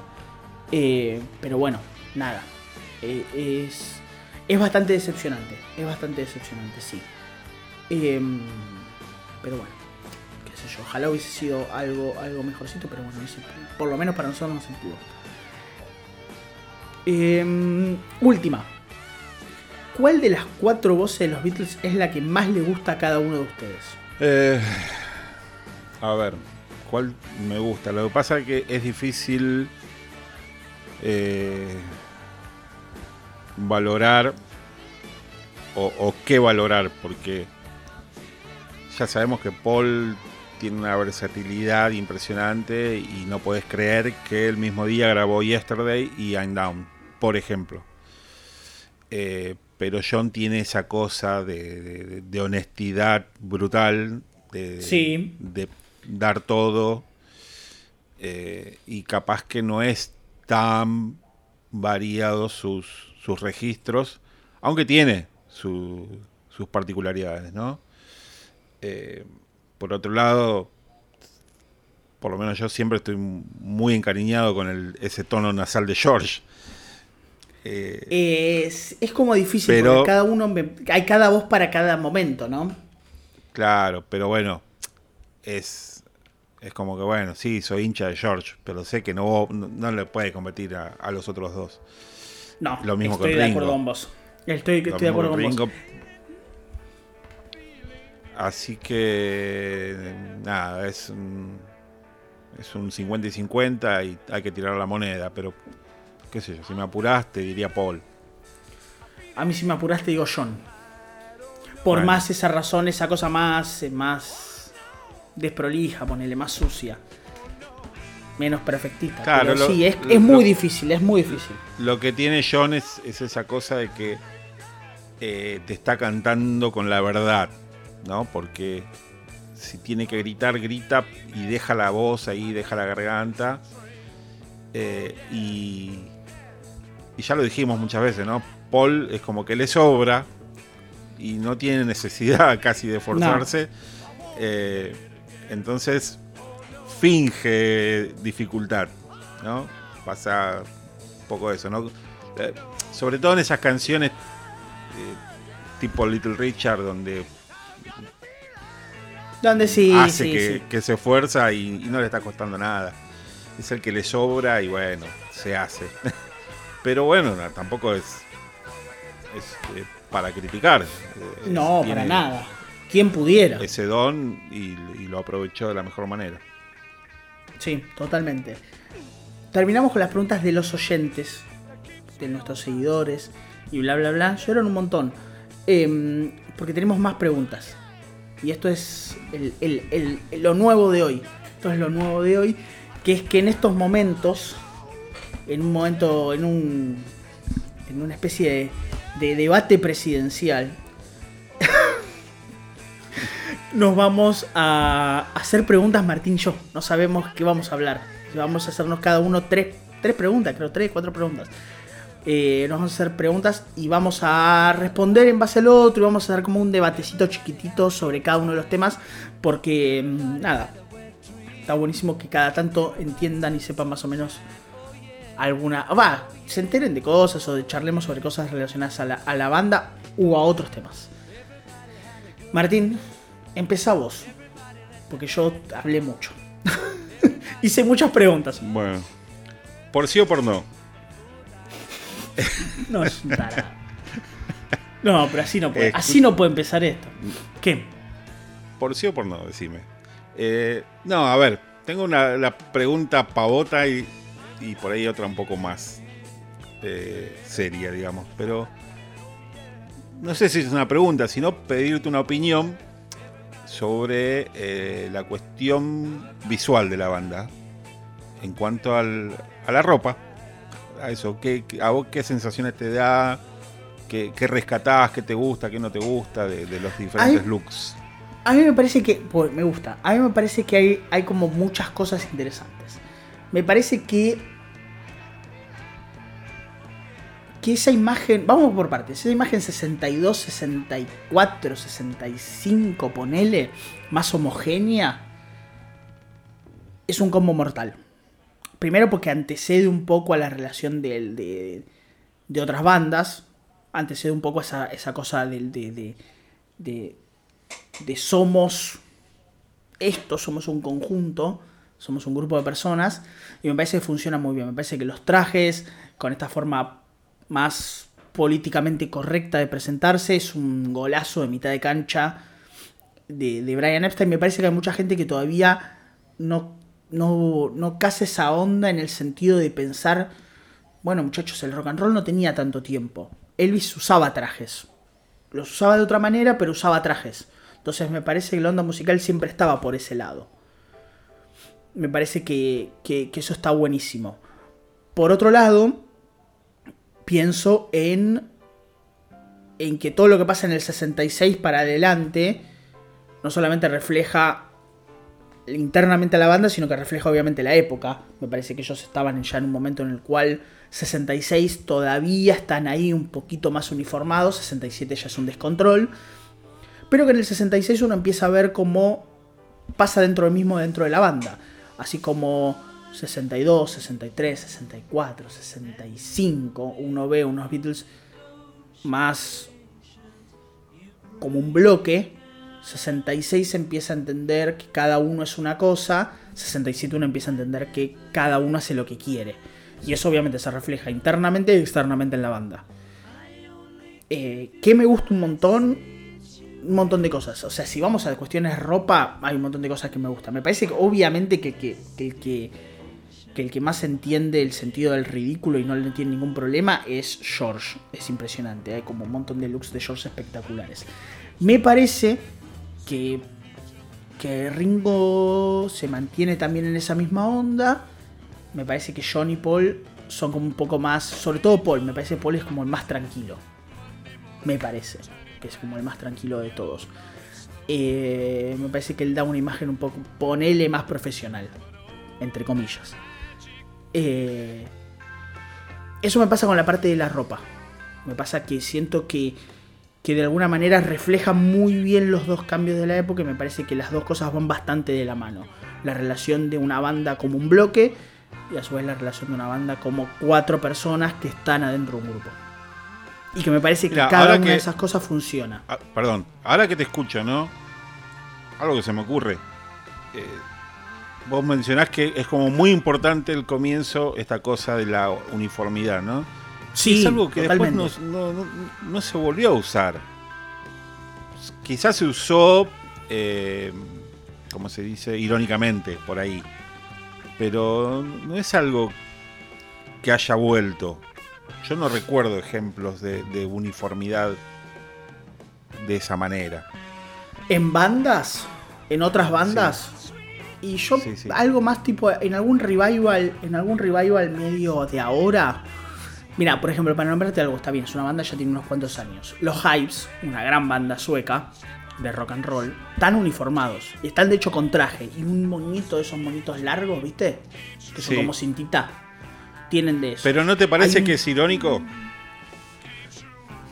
No lo sé, no lo sé, la verdad no lo sé, no lo sé. Me parece que hay como una búsqueda. Hay como, bueno, nos presentamos de esta manera. Que se puede ser exagerado. Tipo, no sé, la, los cancelables Versuit Vergarabat en Argentina iban vestidos de pijamas. Hay un uniforme ahí. Claro, pero no son iguales. No, no, yo no, te podría decir, pero yo me refiero a. Eh, no sé, Kiss. Que están todos en la misma onda, pero no son iguales. No, no, no. lo entiendo. O, Ramones. También. Jean y camisa de cuero. Jean campera de cuero. Sí. Pero me parece que, hay bandas que permiten esa, eso. Y hay bandas que. Lo que pasa es que. Si vos pensás el uniforme, este es algo muy vinculado a, los Beatles. Yo no sé si vos podrías decir cuántas otras bandas de la época marcan tan fuerte eso. Porque si uno va después a la invasión británica, cuando, no sé, cuando van los Stones, cuando van los Animals, cuando van todas esas bandas, también van de uniforme. A tocar Ed Sullivan. Los primeros, los primeros Stones sí van con el traje y corbata de rigor. Después se desprenden un poco de eso. Pero incluso hasta le podés decir uniformes a los pantaloncitos blancos y camisas rayadas de los Beach Boys. Sí, no, obvio, y inclusive preceden a los Beatles. Em, pero sí, e, era como la norma, a ver, em, no sé, Hollies, eh, The Kings también. Era, era como que debía ser así. Después, 65, 66, empiezan como, como a perderse eso. Es también una especie de crítica a, a ese pasado un poco naif eh, Yo creo que puede ser un poco, puede ser, no lo había pensado de esa manera. A mí me parece que, la cuestión también tiene que ver con un poco con cómo se van rompiendo ciertos tabúes dentro de los 60.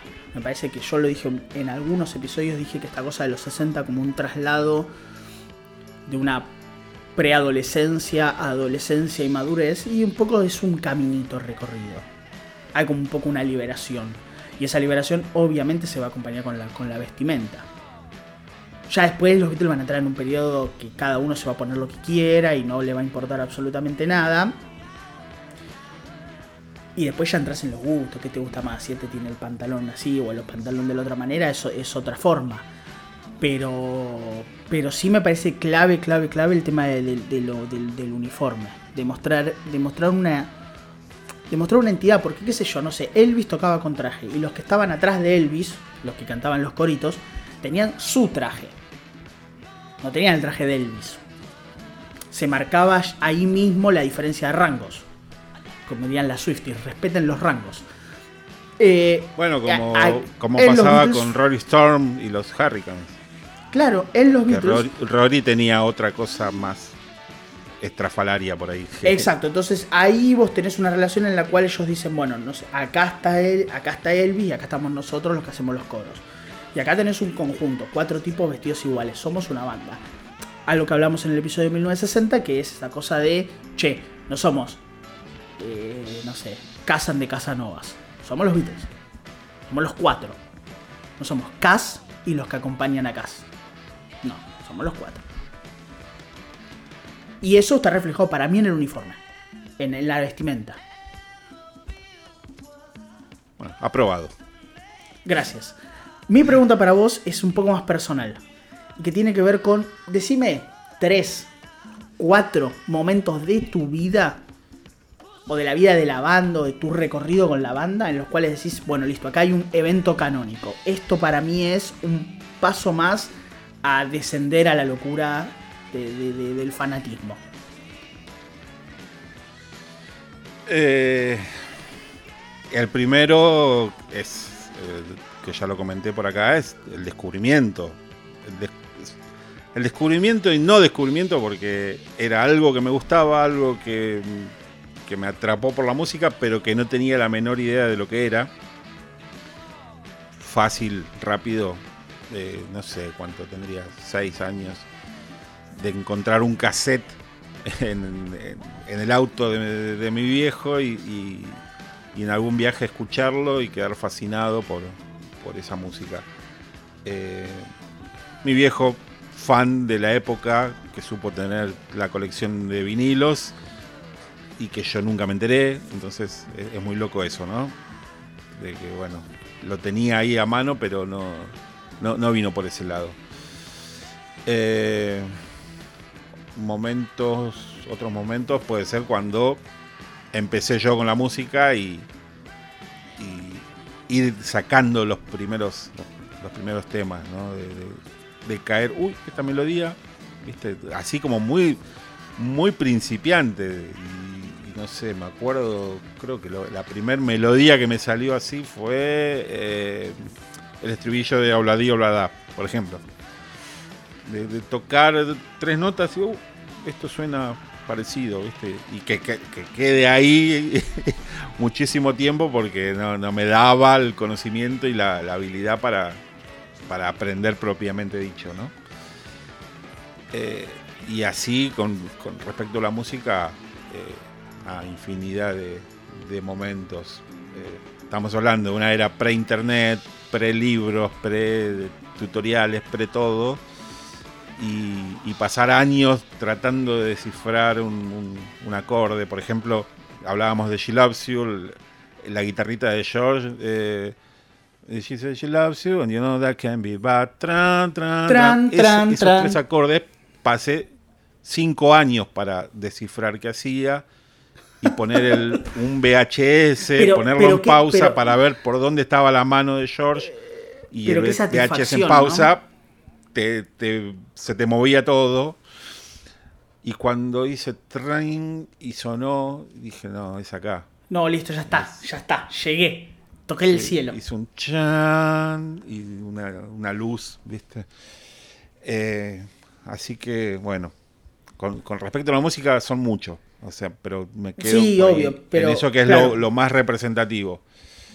Eh, y después ver a Paul. Ver a Paul en el 93. 93 la primera vez. Sí, obvio. Más vale. Más vale, más vale. Fue clave. Em, bueno, nada. Pregunta para vos. Pregunta para mí en realidad. Yo. Eh, bueno. A ver. Siempre se habló de las influencias que tuvieron, ¿no? De ellos, desde Elvis, Carl Perkins, Jack Berry, demás. A ver, ¿qué detectás vos en la música de ellos? este tipo de influencias, más allá de la cosa directa del cover, sino de agarrar elementos de sus héroes y aplicarlos a su música. Bueno, a mí me pasa que yo lo que más, en donde más lo noto, pero, porque es una cuestión quizás de, lo que más me gusta a mí es, me parece que George, ¿no? Me parece que, que yo a veces veo un, no tengo un George Carperkinesco, pero veo algo ahí en, en All My Loving, veo ese manejo de las guitarras countries en, en, en Beatle for Sale, viste esas guitarras que no, te, no, sé, no sé si expresarlo, vos capaz lo podés expresar mejor que yo, esa cosa de, rechinado. ¿Viste esa cosa de, del rechine de algunas guitarras? Mm, me parece que le puedes aplicar incluso, por ejemplo, que estábamos hablando, no sé, de los coristas de Elvis, hasta el uso de las armonías vocales. Hace una semana, dos semanas, me topé con el, ¿viste? con el canal de YouTube de Elvis y dije, me agarró la curiosidad, tipo como, ¿qué hay acá? Y entré y hay como un montón de, ¿viste esas canciones que esos videos que se usan ahora? De tipo, las letras van pasando, te va mostrando las letras. Y me metí en una que me gusta mucho que es Return, Return to Sender, que me encanta, es una canción que me encanta. Y... Y, ¿cómo se llama? Y, y, dije, ah, pero acá hay algo. Acá hay un uso de unas armonías que no son esas puntualmente Beatles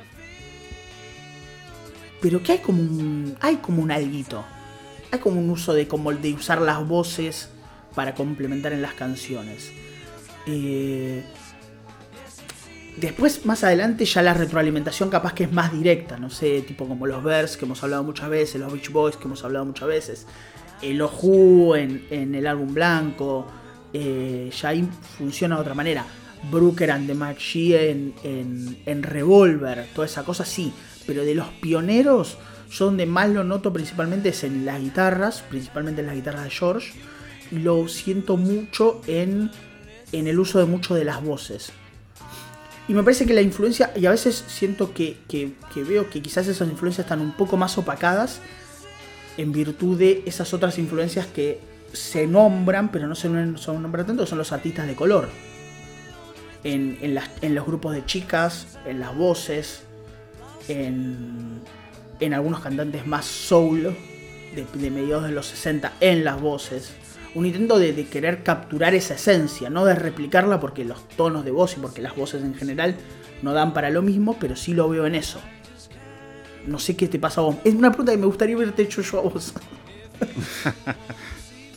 que la tenés más clara con eh, esas cosas que yo. No, sí, sí, viene por ese lado. Yo lo que por ahí noto o, me hace pensar es que alguien que ellos valoraban mucho, que era Buddy Holly, sí. les, hizo ver que se podía hacer música, sobre todo en los comienzos, ¿no? sin tener grandes conocimientos, porque las canciones de Buddy Holly son bastante sencillas, tres, cuatro acordes. Eh, y, eso, ¿no? Que aparte la imagen de, Holly, o sea, no era nada eh, rockstar. Era un pibe común y corriente como cualquier otro. Y, y, por ahí fomentaba eso, ¿no? De que sí, sí se puede. Y, y bueno, eh, yo creo que eso, ¿no? Eh, es el aporte de Holly. Lo que vos decís de las voces también le deben mucho a los Everly Brothers. Totalmente. Cosa de armonías. Eh, por ahí más directamente lo que siempre hablamos, ¿no? De Little Richard y, los alaridos y, los U de los, de los Isley Brothers. Mm, y bueno, y Elvis también como motivación, ya no, no tanto como una influencia directa, sino como, como la zanahoria allá adelante a la que alcanzar. Exactamente, a la cual hay que seguir, sí, totalmente, totalmente, totalmente. Em, qué, increíble, porque hay, hay como muchas cosas. Una vez nosotros hicimos el episodio de las bandas rivales, pensamos mucho tiempo en hacer el episodio de las bandas influencia, y lo vamos a hacer en algún momento, y hay como un montón de estas cosas para nombrar. Y a lugares puntuales, ir a lugares puntuales, independientemente de que si el solo del cover suene igual al de, no sé, Carperkin, por ejemplo, o al de Chuck Berry. Va a pasar. Pero en otras canciones, esa influencia es, es bastante directa, y en los primeros años es como muy identificable. Ahí, está como muy bien puesto ahí. Mi pregunta para vos, la segunda pregunta, es que. A ver, yo pensaba en, en, tratar de. Esta es como un poco más, más, más superflua. Es que trates como de, de, de, explicarnos o, de, que vos nos expliques desde tu experiencia o de lo que te pasó a vos. Es. Eh, eh, ¿Cómo ¿Cómo fue tu. ¿Cómo fue tu. Son más personales. ¿Cómo fue tu camino de conocimiento? ¿Cómo hiciste? ¿Cuáles fueron los medios que, los que te valiste para hacer, para, hacer tu camino como fan? ¿Qué hiciste? ¿Fuiste a los discos? ¿Fuiste puntualmente a los discos? ¿Fuiste puntualmente a, no sé, a las revistas? ¿Empezaste a devorar las cosas así como salvaje? ¿O, fue más, más, más a la forma más tradicional? ¿Te concentraste primero en los discos y después viste cómo hiciste? Eh, bueno, lo que ya dije, ¿no? El primer cassette, Beatles for Sale. Después, el viejo y querido Grandes Éxitos de Oro cayó en mis manos y, bueno, ahí te, abría mucho más el abanico porque tenías como un... Era muy variado. Era, era toda la pintura, era ver toda la... o por lo menos pedacitos de la pintura. Y y también era un desafío, porque había cosas que, imagínate, a esa edad es como más difícil que te lleguen. Sobre todo el periodo más tardío eh, es más complicado, ¿no? Sí, obvio. Capaz que yo, yo no captaba, no sé, Here Comes the Sun o something. Eh, me, parecía muy raro, Hey Shoot, ¿por qué dura tanto? Ah, me pasaba lo mismo, me pasaba lo mismo. Eh, era difícil. Em, Después apareció por ahí.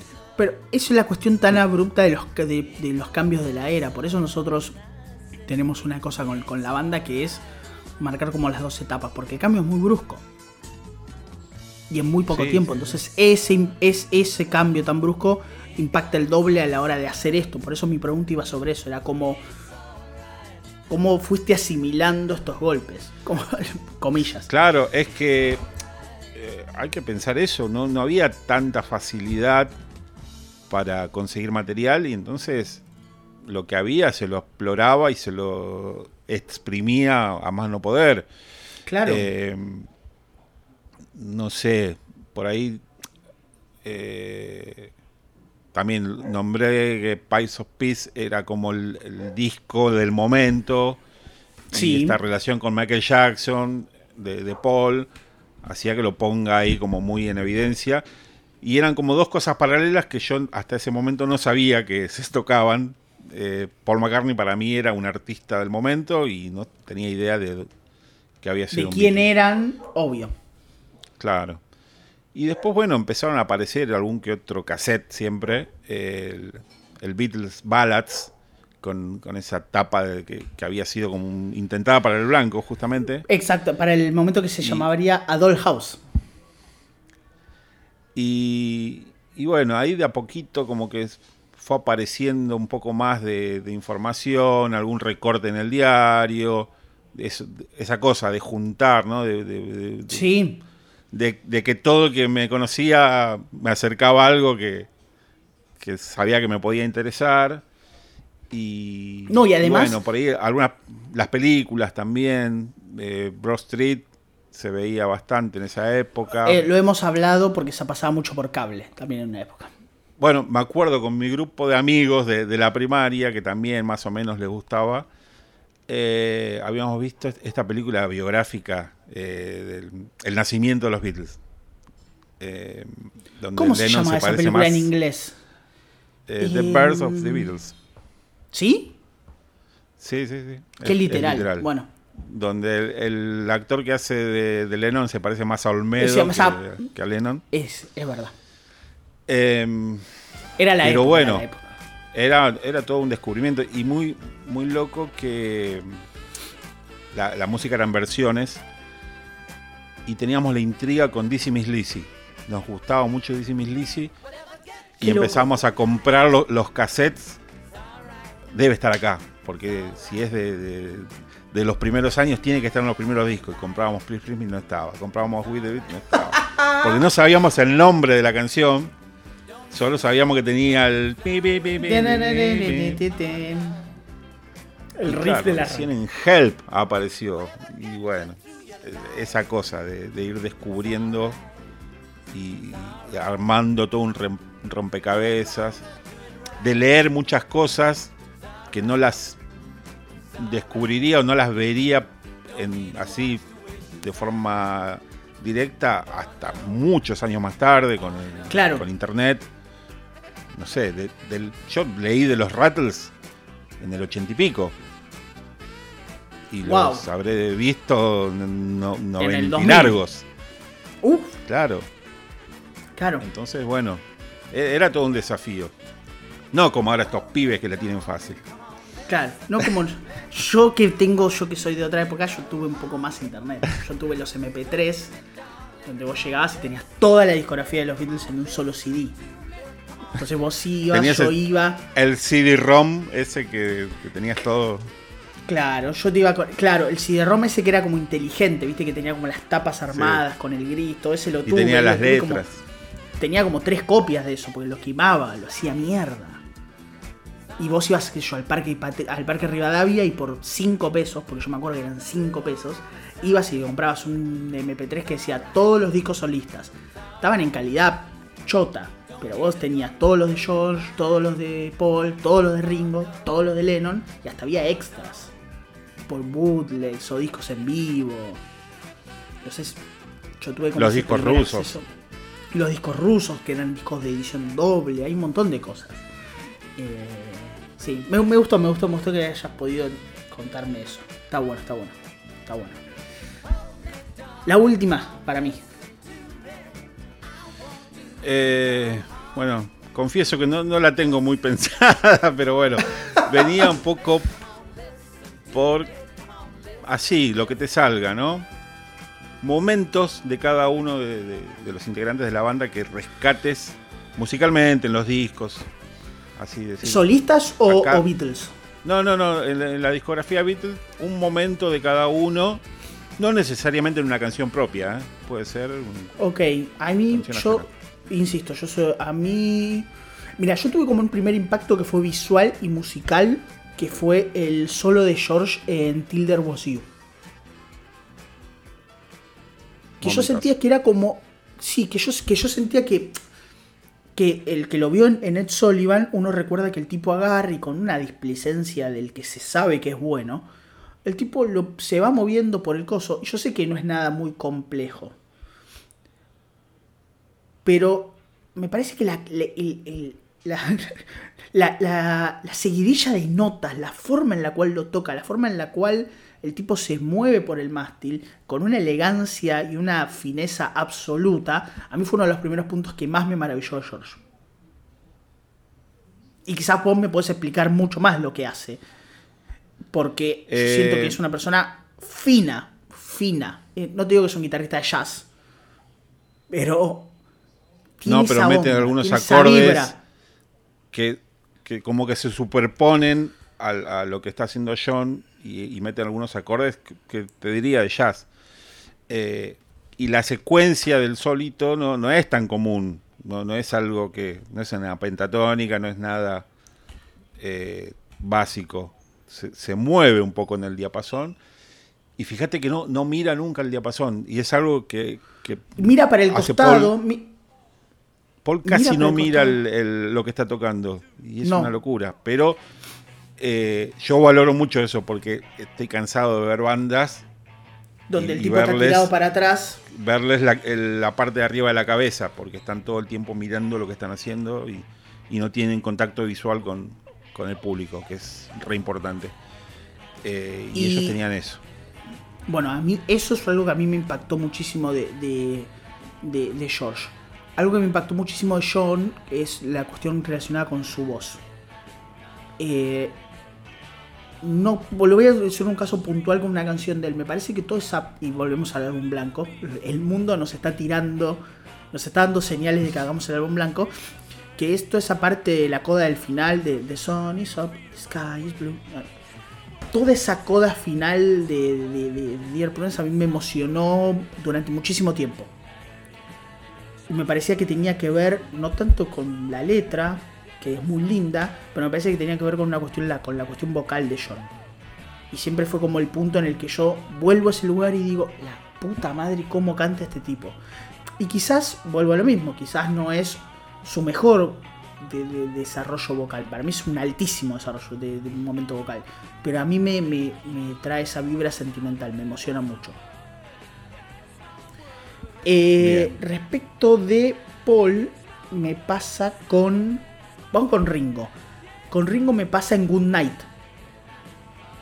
Que no lo valoro por algo Sí. music, por algo, por algo de batería. Sino que ahí es cuando digo, este es un tipo, este es un tipo que, que tiene la capacidad, sabiendo que es el, el más flojito de los cuatro como cantante, sabiendo que tiene la capacidad como para tocar una fibra íntima. Lo ayuda muchísimo lo brillante que compuso John y las hermosísimas cuerdas de, Martin, de George Martin, pero ese es el punto en el que yo digo, wow, Ringo, ahí. Y me pasa con Paul. Con Paul es más difícil porque hay un montón de momentos hermosos de Paul. A ver, ¿con qué me pasa? La primera vez que escuché Mother Nature Son, vuelvo al álbum blanco. dije tres ejemplos del álbum blanco, la puta madre. Eh, la, primera vez que, la primera vez que escuché Mother Nature Son. Otra vez, otro momento en el cual un tipo con una guitarrita y con muy poco logra, logra, logra emocionarte. A mí Mother Nature Son me gusta más que Blackbird. Si querés poner las dos baladas de guitarrita de- de Paul del disco, porque me parece no sé, no, no diría más, no diría más compleja, porque no, pero digo, me parece que es como más, como distinta. Me parece que tiene como una vueltita, la vueltita además me gusta, todo, all day long, toda esa parte me gusta, me gusta la, la canción en general, me encanta. Pero me parece que eso serían como cuatro cosas que me llamaron la atención musicalmente, así rápido, de los cuatro. Después hay miles, miles y miles y miles más, pero así rápido. No, sí no, esas. Miles Pero de bueno, millones se trataba de eso, de, de la inmediatez de lo que surja en el del- momento. de la hora. Y mi última pregunta para vos es: ¿Por qué George es tu favorito? ¿Por qué George y no, no John, no Paul, no Ringo? No, ¿Por qué él? ¿Qué fue lo que a vos te hizo el clic? Eh, bueno, para. Primero, para, para afuera, como ya dijimos, defiendo a capa y espada a cada uno, obviamente. No- Obvio, no, toquen no, a te, me- ninguno. no te metas, no te metas con mi hermano. Claro. Eh, pero bueno, puertas adentro es algo. eh, algo intangible, algo que, que tiene que ver con las sensaciones y con, con el gusto, con el. Con, con, ese lugar donde él se movía, que estaba en la banda más top del, de, de, Sí. de la historia, pero a su vez buscaba mm, no Algo más. ser. Claro, no, ser tan obvio y no ser tan. eh, o sea, no ser Johnny Paul, básicamente. encontrar su lugar. Por- pero es lógico porque también se reconocía como alguien que la tenía difícil de pelear. O sea, no, podía ir a, a- a jugar eh, en su cancha. Él tenía que No, no, no, tratar de hacer la diferencia de local. Y, y bueno, son muchas cosas, ¿no? El tema de la guitarra, sobre todo, de, de ese gusto por eh, la- los acordes mm, Raros. poco, poco convencionales, de, las melodías. Algo que ya dije, la voz de él, que a, mí me encanta, en su sencillez, en su cosa básica, sobre todo en los comienzos, pero tenía una calidez que, que a mí me, siempre me llegó, eh, no diría más que los demás, porque todos de alguna manera te, te llegan. Eh, pero es un- una actitud también, ¿no? De, de decir, eh, ustedes se están matando por, por ser el número uno. A mí no me importa, yo estoy acá, yo sé quién soy, yo sé lo que valgo y lo que sé mis limitaciones también y... Y, Y bueno, sé lo bueno y lo es- malo. Sí. Claro, bueno, es, es asumir su posición dentro de la banda y funcionar como el- esa parte del engranaje que hacía que dos polos opuestos como Johnny Paul eh, Pudieran. convivieran. Sí, sí, sí, sí. Es el gran engrudo de esa, de esa mezcla, ¿no? Hay algo que valorar de Sí, George sí. ahí es muy importante, es, es tener la capacidad para poder amalgamar perfectamente a tanto a John y a Paul. Eso es bastante, bastante increíble. Listo, llegamos hasta acá. Se terminó la temporada 2023. Y nada, queríamos hacer este episodio relajado, debates, muchas charlas. Hay un montón de cosas que hablamos, un montón de cosas que dijimos. Y me parece que estaba buenísimo, nos parece que estaba buenísimo para poder terminarlo eh, de esta manera. Queremos agradecerles por todo lo que pasó, por todas las cuestiones relacionadas con esta temporada, que tuvo un montón de cosas. Ya lo dijimos, Baron de Ron, Flaming Pie, eh, los dos discos los Traveling Wilburys, Rock and Roll de John, nos fuimos a Sgt. Pepper, hablamos de dos lanzamientos nuevos de la banda, seguimos sumando, hablando de los lanzamientos de la banda, tuvimos una canción nueva, o sea, 2023 tuvo la última canción de la historia de los Beatles, esperemos que sea así y no nos hayan mentido. Eh, y ustedes respondieron de, de manera increíble, vemos las métricas, nos damos cuenta que las cosas crecieron, que las escuchas crecieron, que ustedes nos devuelven un montón de cariño y que les, nos agradecen ser la compañía de ustedes. Y eso es bastante, bastante invaluable para nosotros. Así que gracias totales por eso. No mucho que agregar a todo lo que dijiste. Eh, está buenísimo esto de, de tener est- este contacto, de, no ser eh, ese podcast inalcanzable y, que no, no tiene lugar a, a comentarios. No, nos gusta esto. De hecho, No. ambos participamos en el grupo de, de Telegram y estamos ahí hablando pavadas y hablando de cosas un poco más serias. Eh, nada, agradecer. Eh, y también incentivar a, a esos eh, escuchas eh, así como que están ahí en las, agazapados en las sombras, que, que- que vengan, que se hagan amigos, que, que hay lugar para todos y, Sí, y está bueno saber de sí. qué, qué les gusta, qué no les gusta, qué, qué opinan. Y, Y mientras... y- Y sí, mientras más seamos también es más lindo porque obviamente acá hay lugar para todos. Eh, 2023 se terminó, nos vamos a ver en 2024, pero nos vamos a ver tipo en agosto, somos como, como Marcelo en el bailando. más o menos, más o menos, sí. Sí. Así que... no, nos vemos más pronto, más, como digo siempre, todos los años, nos vemos más rápido de lo que ustedes creen, nos vamos a ver antes de lo que ustedes creen. Eh, ojalá que todo lo que pase en 2024 sea mejor que lo que pasó en 2023 a título personal, a título podcast, a título todo. Eh, nada más. ¿Algo más, Martín? Nada, eh, ya preparando el Vitel Toné, eh, así que Preparando el Vitel Toné. saludos para todos. eh, Feliz Navidad. Pasen unas, unas excelentes fiestas, con cuidado, con, con todos los Cuidado con la del canita. caso. Cuidado con la canita pescadora. Eh, Sí, con, con el corcho en el ojo, ese tipo de cosas.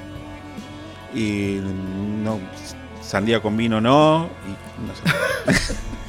Festejen, festejen, disfruten, abracen a los suyos, díganles que los quieren y, y listo. Y nada más. Y nos vemos el año que viene. Nos vemos. Me voy porque está saliendo el avión. Dale, chau chau. Eh, gracias por habernos escuchado. Nos vemos la próxima. Chau chau. Chao.